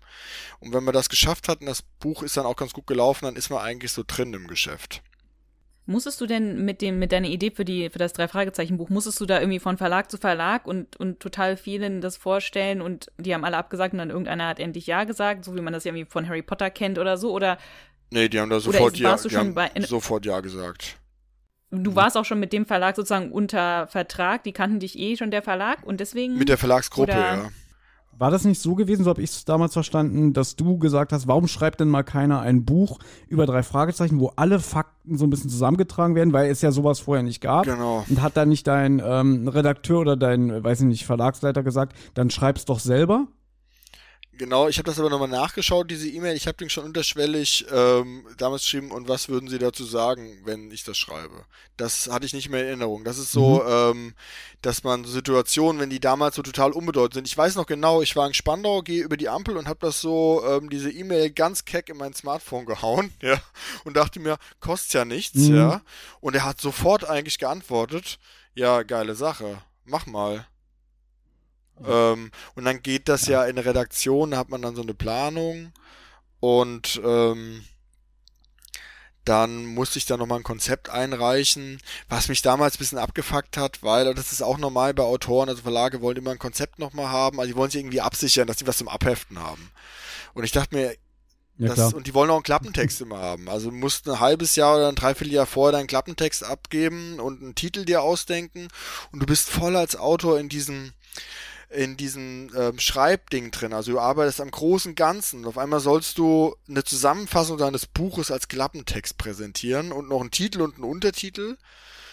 Ähm, aber das hat halt eben damit zu tun, dass, weil das in Datenbanken eingetragen werden muss, und dann hast du ja keine ISBN-Nummer, wenn du es nicht machst. Also mhm. das ist dann so, ähm, mhm das ist für Außenstehende manchmal ein bisschen schwer nachvollziehbar. Ich kann das heute immer noch nicht richtig verstehen, ja, äh, warum mhm. man da so einen Hickhack macht, aber die müssen natürlich planen, die haben dann, was für Verlage auch ganz wichtig ist, die haben immer ihre Programme, also Frühjahrsprogramm, Herbstprogramm und ähm, du kannst nicht einfach sagen, jetzt haben wir einfach mal, keine Ahnung, ein halbes Jahr keine Neuerscheinung, weil die brauchen immer Neuerscheinungen und damit gehen die mit dem Vertrieb dann zu den Buchhändlern und zu den Großhändlern ähm, und ähm, stellen denen das vor. Das heißt, es ist ganz wichtig, dass du da quasi mit eingetaktet bist. Ähm, aber ich hatte da zum Glück nie ein Problem, ähm, einen Verlag zu finden und beim zweiten Mal bin ich ja dann quasi bei Cosmos da gelandet, ähm, was dann auch, sag ich mal, konsequent war also ich hätte eigentlich gar nicht bei Riva bleiben können eben, weil äh, die ja mhm. das Logo haben und so weiter und sonst mhm, mhm, war schon auch da bei Riva alles okay und die Leute sind auch total nett und so. Ich habe auch noch eine Frage und zwar äh, allein schon durch diese beiden Bücher, die du geschrieben hast und auch du bist ja Fan von drei Fragezeichen, das hört man ja mehr als deutlich heraus. Ähm, und du bist ja auch sehr aktiv bei, bei Instagram so wie ich das sehe, du bist ja sehr ein Sprachrohr für drei Fragezeichen geworden, ja. Und dass ja auch Leute dich jetzt inzwischen so, ähm, ja, Fans kann man ja schon sagen, dich auch äh, als Experten sehen und so. Wie, also wie fühlst du dich damit, dass du jetzt irgendwie durch, durch diese beiden Bücher so eine offizielle Stelle geworden bist? Äh, den kann man fragen, der kennt sich gut aus oder durch den haben wir viel gelernt über, über die Serie und über die Welt? Also erstmal, ähm, bin ich von meiner Natur eigentlich nicht der Mensch, den es so in soziale Medien oder so zieht. Ich habe aber gesehen, dass das schön ist, mit Leuten in Kontakt zu sein und habe mir dann genau überlegt, ähm, in welche Art und Weise trete ich denn an Leute heran, das wurde bei meinem zweiten Buch eigentlich deswegen relevant, weil es auf einmal viel Content gab und ich war immer darauf angewiesen, dass die ein anderer für mich postet. Ich hatte das dann nicht so in der Hand und ich dachte mir, komm, dann machst du es. Wenn man es dann macht, dann sollte man es eigentlich auch richtig machen. Und ähm, bin von dieser drei Fragezeichen Community einfach total lieb und nett aufgenommen worden. Ähm, was jetzt andere in mir sehen und was nicht, das ist für einen selbst sehr schwierig zu sagen. Also ich würde mich nicht als Sprachrohr sehen. Ähm, das kann ich, das kann ich jetzt gar nicht so sagen, sondern ich äh, interagiere einfach mit den Leuten. Das macht mir einfach Spaß, mich mit denen auszutauschen. Es gibt auch Leute, die sind, mhm. also die, ähm, also zum Beispiel, ich habe ja so eine kleine drei Fragezeichen WM. Ähm, wo man quasi wie in einem ähm, Weltmeisterschaftsmodus Folgen gegeneinander antreten lässt, also ein sehr vereinfachtes Verfahren. Und ich finde das total spannend. Ähm, einfach zu lesen, warum Leuten die eine Folge gefällt und warum nicht. Also zum Beispiel äh, gerade ähm, aktuell war bei Gruppe A, bei meiner dritten WM, war die Europareise und die hat haushoch gewonnen, Geheimnis der Särge. Obwohl alle sagen, Geheimnis der Särge ist die, eine der schlechtesten Folgen. Aber ich fand die eigentlich schon ganz gut. Aber dann quasi, ähm, als er das Volk gesprochen hat, ja, dann ähm, hat die mhm. ähm, gewonnen. Und also den Austausch finde ich schon ganz nett. Ich habe da überhaupt gar keine negativen Erfahrungen gemacht. Und ähm, dass man anderen, mhm. äh, anderen quasi Stunden der Entspannung gibt mit seinen Büchern, also indem die eintauchen und dann sich ähm, Freude daran haben, an dem, was man geschrieben hat, ist ein ganz tolles Gefühl, muss ich sagen. Es ist schon ähm, mhm dass man anderen Zerstreuungen gibt und dass sie dann sagen, ich habe das Buch gelesen, weil wenn man sich eine CD anhört, dann hörst du die eine Stunde oder so, ja, oder immer wieder und aber du baust ja, ja wenn du ein Buch liest, eine ganz besondere Beziehung zu diesem Buch auf, weil das ist ja was ganz Intimes. Also meine Wörter gehen ja quasi in die, man, das verarbeitet äh, sich und man nimmt das mit und liest ja keine Ahnung zehn Stunden an so einem Buch. Das ist schon was, ähm, mhm. was mir schon viel bedeutet. Ähm, und deswegen muss man damit auch ganz behutsam ähm, ähm, umgehen. Ich bin sofort quasi gefragt worden, also es waren die Vorbestellerzahlen vom Buchhandel waren für die Welt der Fragezeichen so sehr hoch. Ich bin schon auf der Frankfurter Buchmesse gefragt worden, ähm, welche Serien es denn noch so geben würde, zu denen ich was schreiben könnte. Also von irgendeinem so Boss da und ich sag so, stopp, stopp, stopp. Ja, also für mich gibt's nur die drei Fragezeichen. Ja. Heute ist gesagt, alles klar, Vertrag, TKKG bitte aufsetzen. Ja. Ähm, nee, das macht schon Spaß und man hat es ja auch gesehen, wir sind ja auch durch ähm, hier dadurch so zusammengekommen, dass man einen einfach mal so kennenlernt, was macht der, was macht der ähm, und ähm, mhm. kann sich so beschnuppern. Ich finde das eigentlich was Schönes. Ähm, ist eine andere Art der Kommunikation, aber trotzdem auch was Tolles. Ich hatte aber auch schon, dass ähm, jemand, mit dem ich auf ähm, Instagram viel zu tun hatte, dass der auf einmal mich beim, bei mir mit dem Baden in der Havel begegnet ist. Oder ich hatte jetzt hier okay. ein ähm, Gewinnspiel ähm, über Weihnachten laufen und da ähm, hat dann einer gewonnen, der kam aus der Nachbarstraße von mir. Da habe ich gesagt, hier, das Porto spare ich mir, ich bring dir das vorbei. Da war ich meinem Kind dann, klingel dann da, ja, und sag Hi. Ja, ähm. Ich würde da auch in dem äh, auf jeden Fall recht geben, weil den drei Fahrzeichen Podcast, den ich ja auch mache, den mache ich ja auch in erster Linie, weil ich Bock habe, über die Serie zu sprechen. Und einfach auch, weil, weil, weil ich damals gesagt habe, irgendwie, mir fehlt hier von, der, von den anderen Podcasts so ein bisschen mehr die Tiefe, so dass die Bücher verglichen werden oder so, wie wir es ja hier auch gemacht haben, dass wir gesagt haben, äh, im, im Buch passieren ganz andere Sachen als im Hörspiel und so. Und da ist der Austausch ja wirklich krass, auch, auch so über die ähm, sozialen Netzwerke aber auch Leute, die man kennenlernt. Und im Endeffekt ist es so, weil, weil äh, dadurch habe ich Anna kennengelernt. Genau. Weil sie damals das gehört hat und äh, hätte sie mir vor drei Jahren gesagt, irgendwann äh, machst du auch noch einen TKKG-Podcast, hätte ich auch hier einen Vogel gezeigt, hier, vergiss es oder so, es wird nicht passieren. Aber ähm, das hat sich dann dadurch ergeben und ähm, jetzt sitze ich hier in meinem zweiten Hörspiel-Podcast und beides möchte ich auch nicht missen. Also das ist jetzt wirklich so wie diese berühmte Frage, was ist dein Lieblingsessen? Dass ich sagen kann, naja, ich esse, ich esse ja eine Spaghetti Bolognese, ich esse aber auch gerne Königsberger Klopse, weißt du? Ja. So ist das, das jetzt irgendwie so diese, diese Mischung. Das ist so, ähm, das habt ihr stärker noch als ich, weil ich bin ja quasi als Autor und Eigenbrötler aber das ist ja freundschaftsstiftend, auch dieses Format. Also der eine macht einen Stammtisch und guckt, keine Ahnung, samstags mittags 15.30 Bundesliga, der andere äh, bereitet was vor.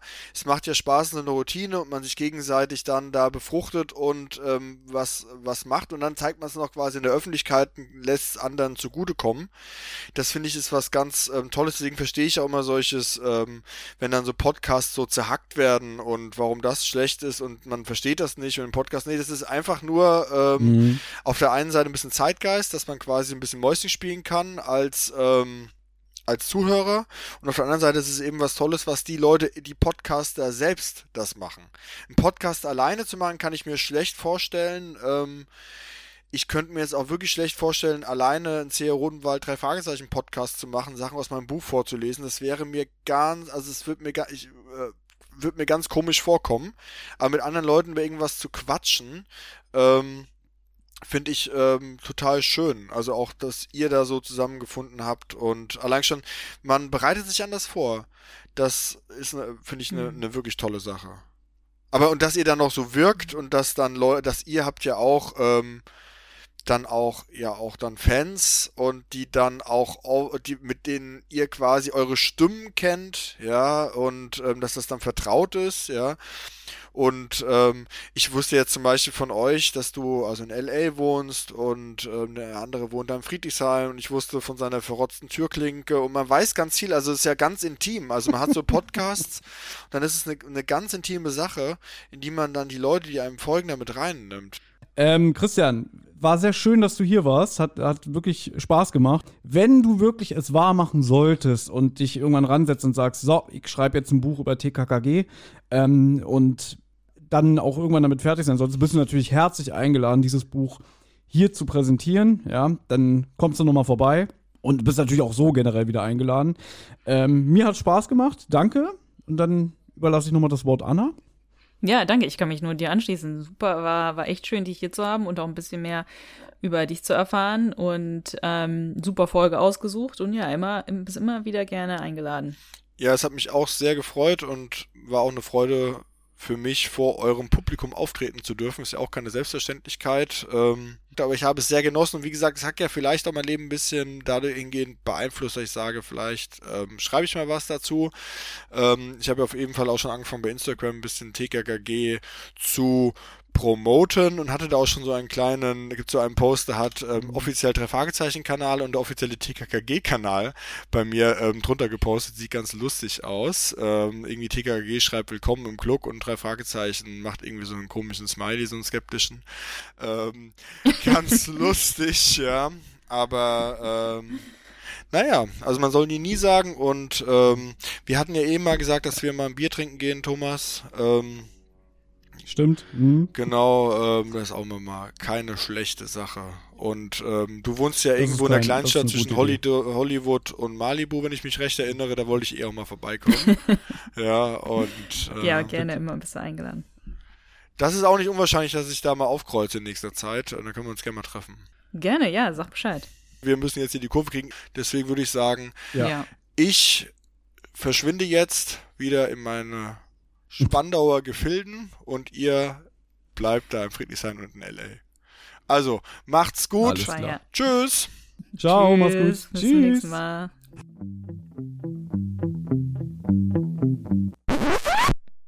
Hey, Amigos, hier ist nochmal Tim.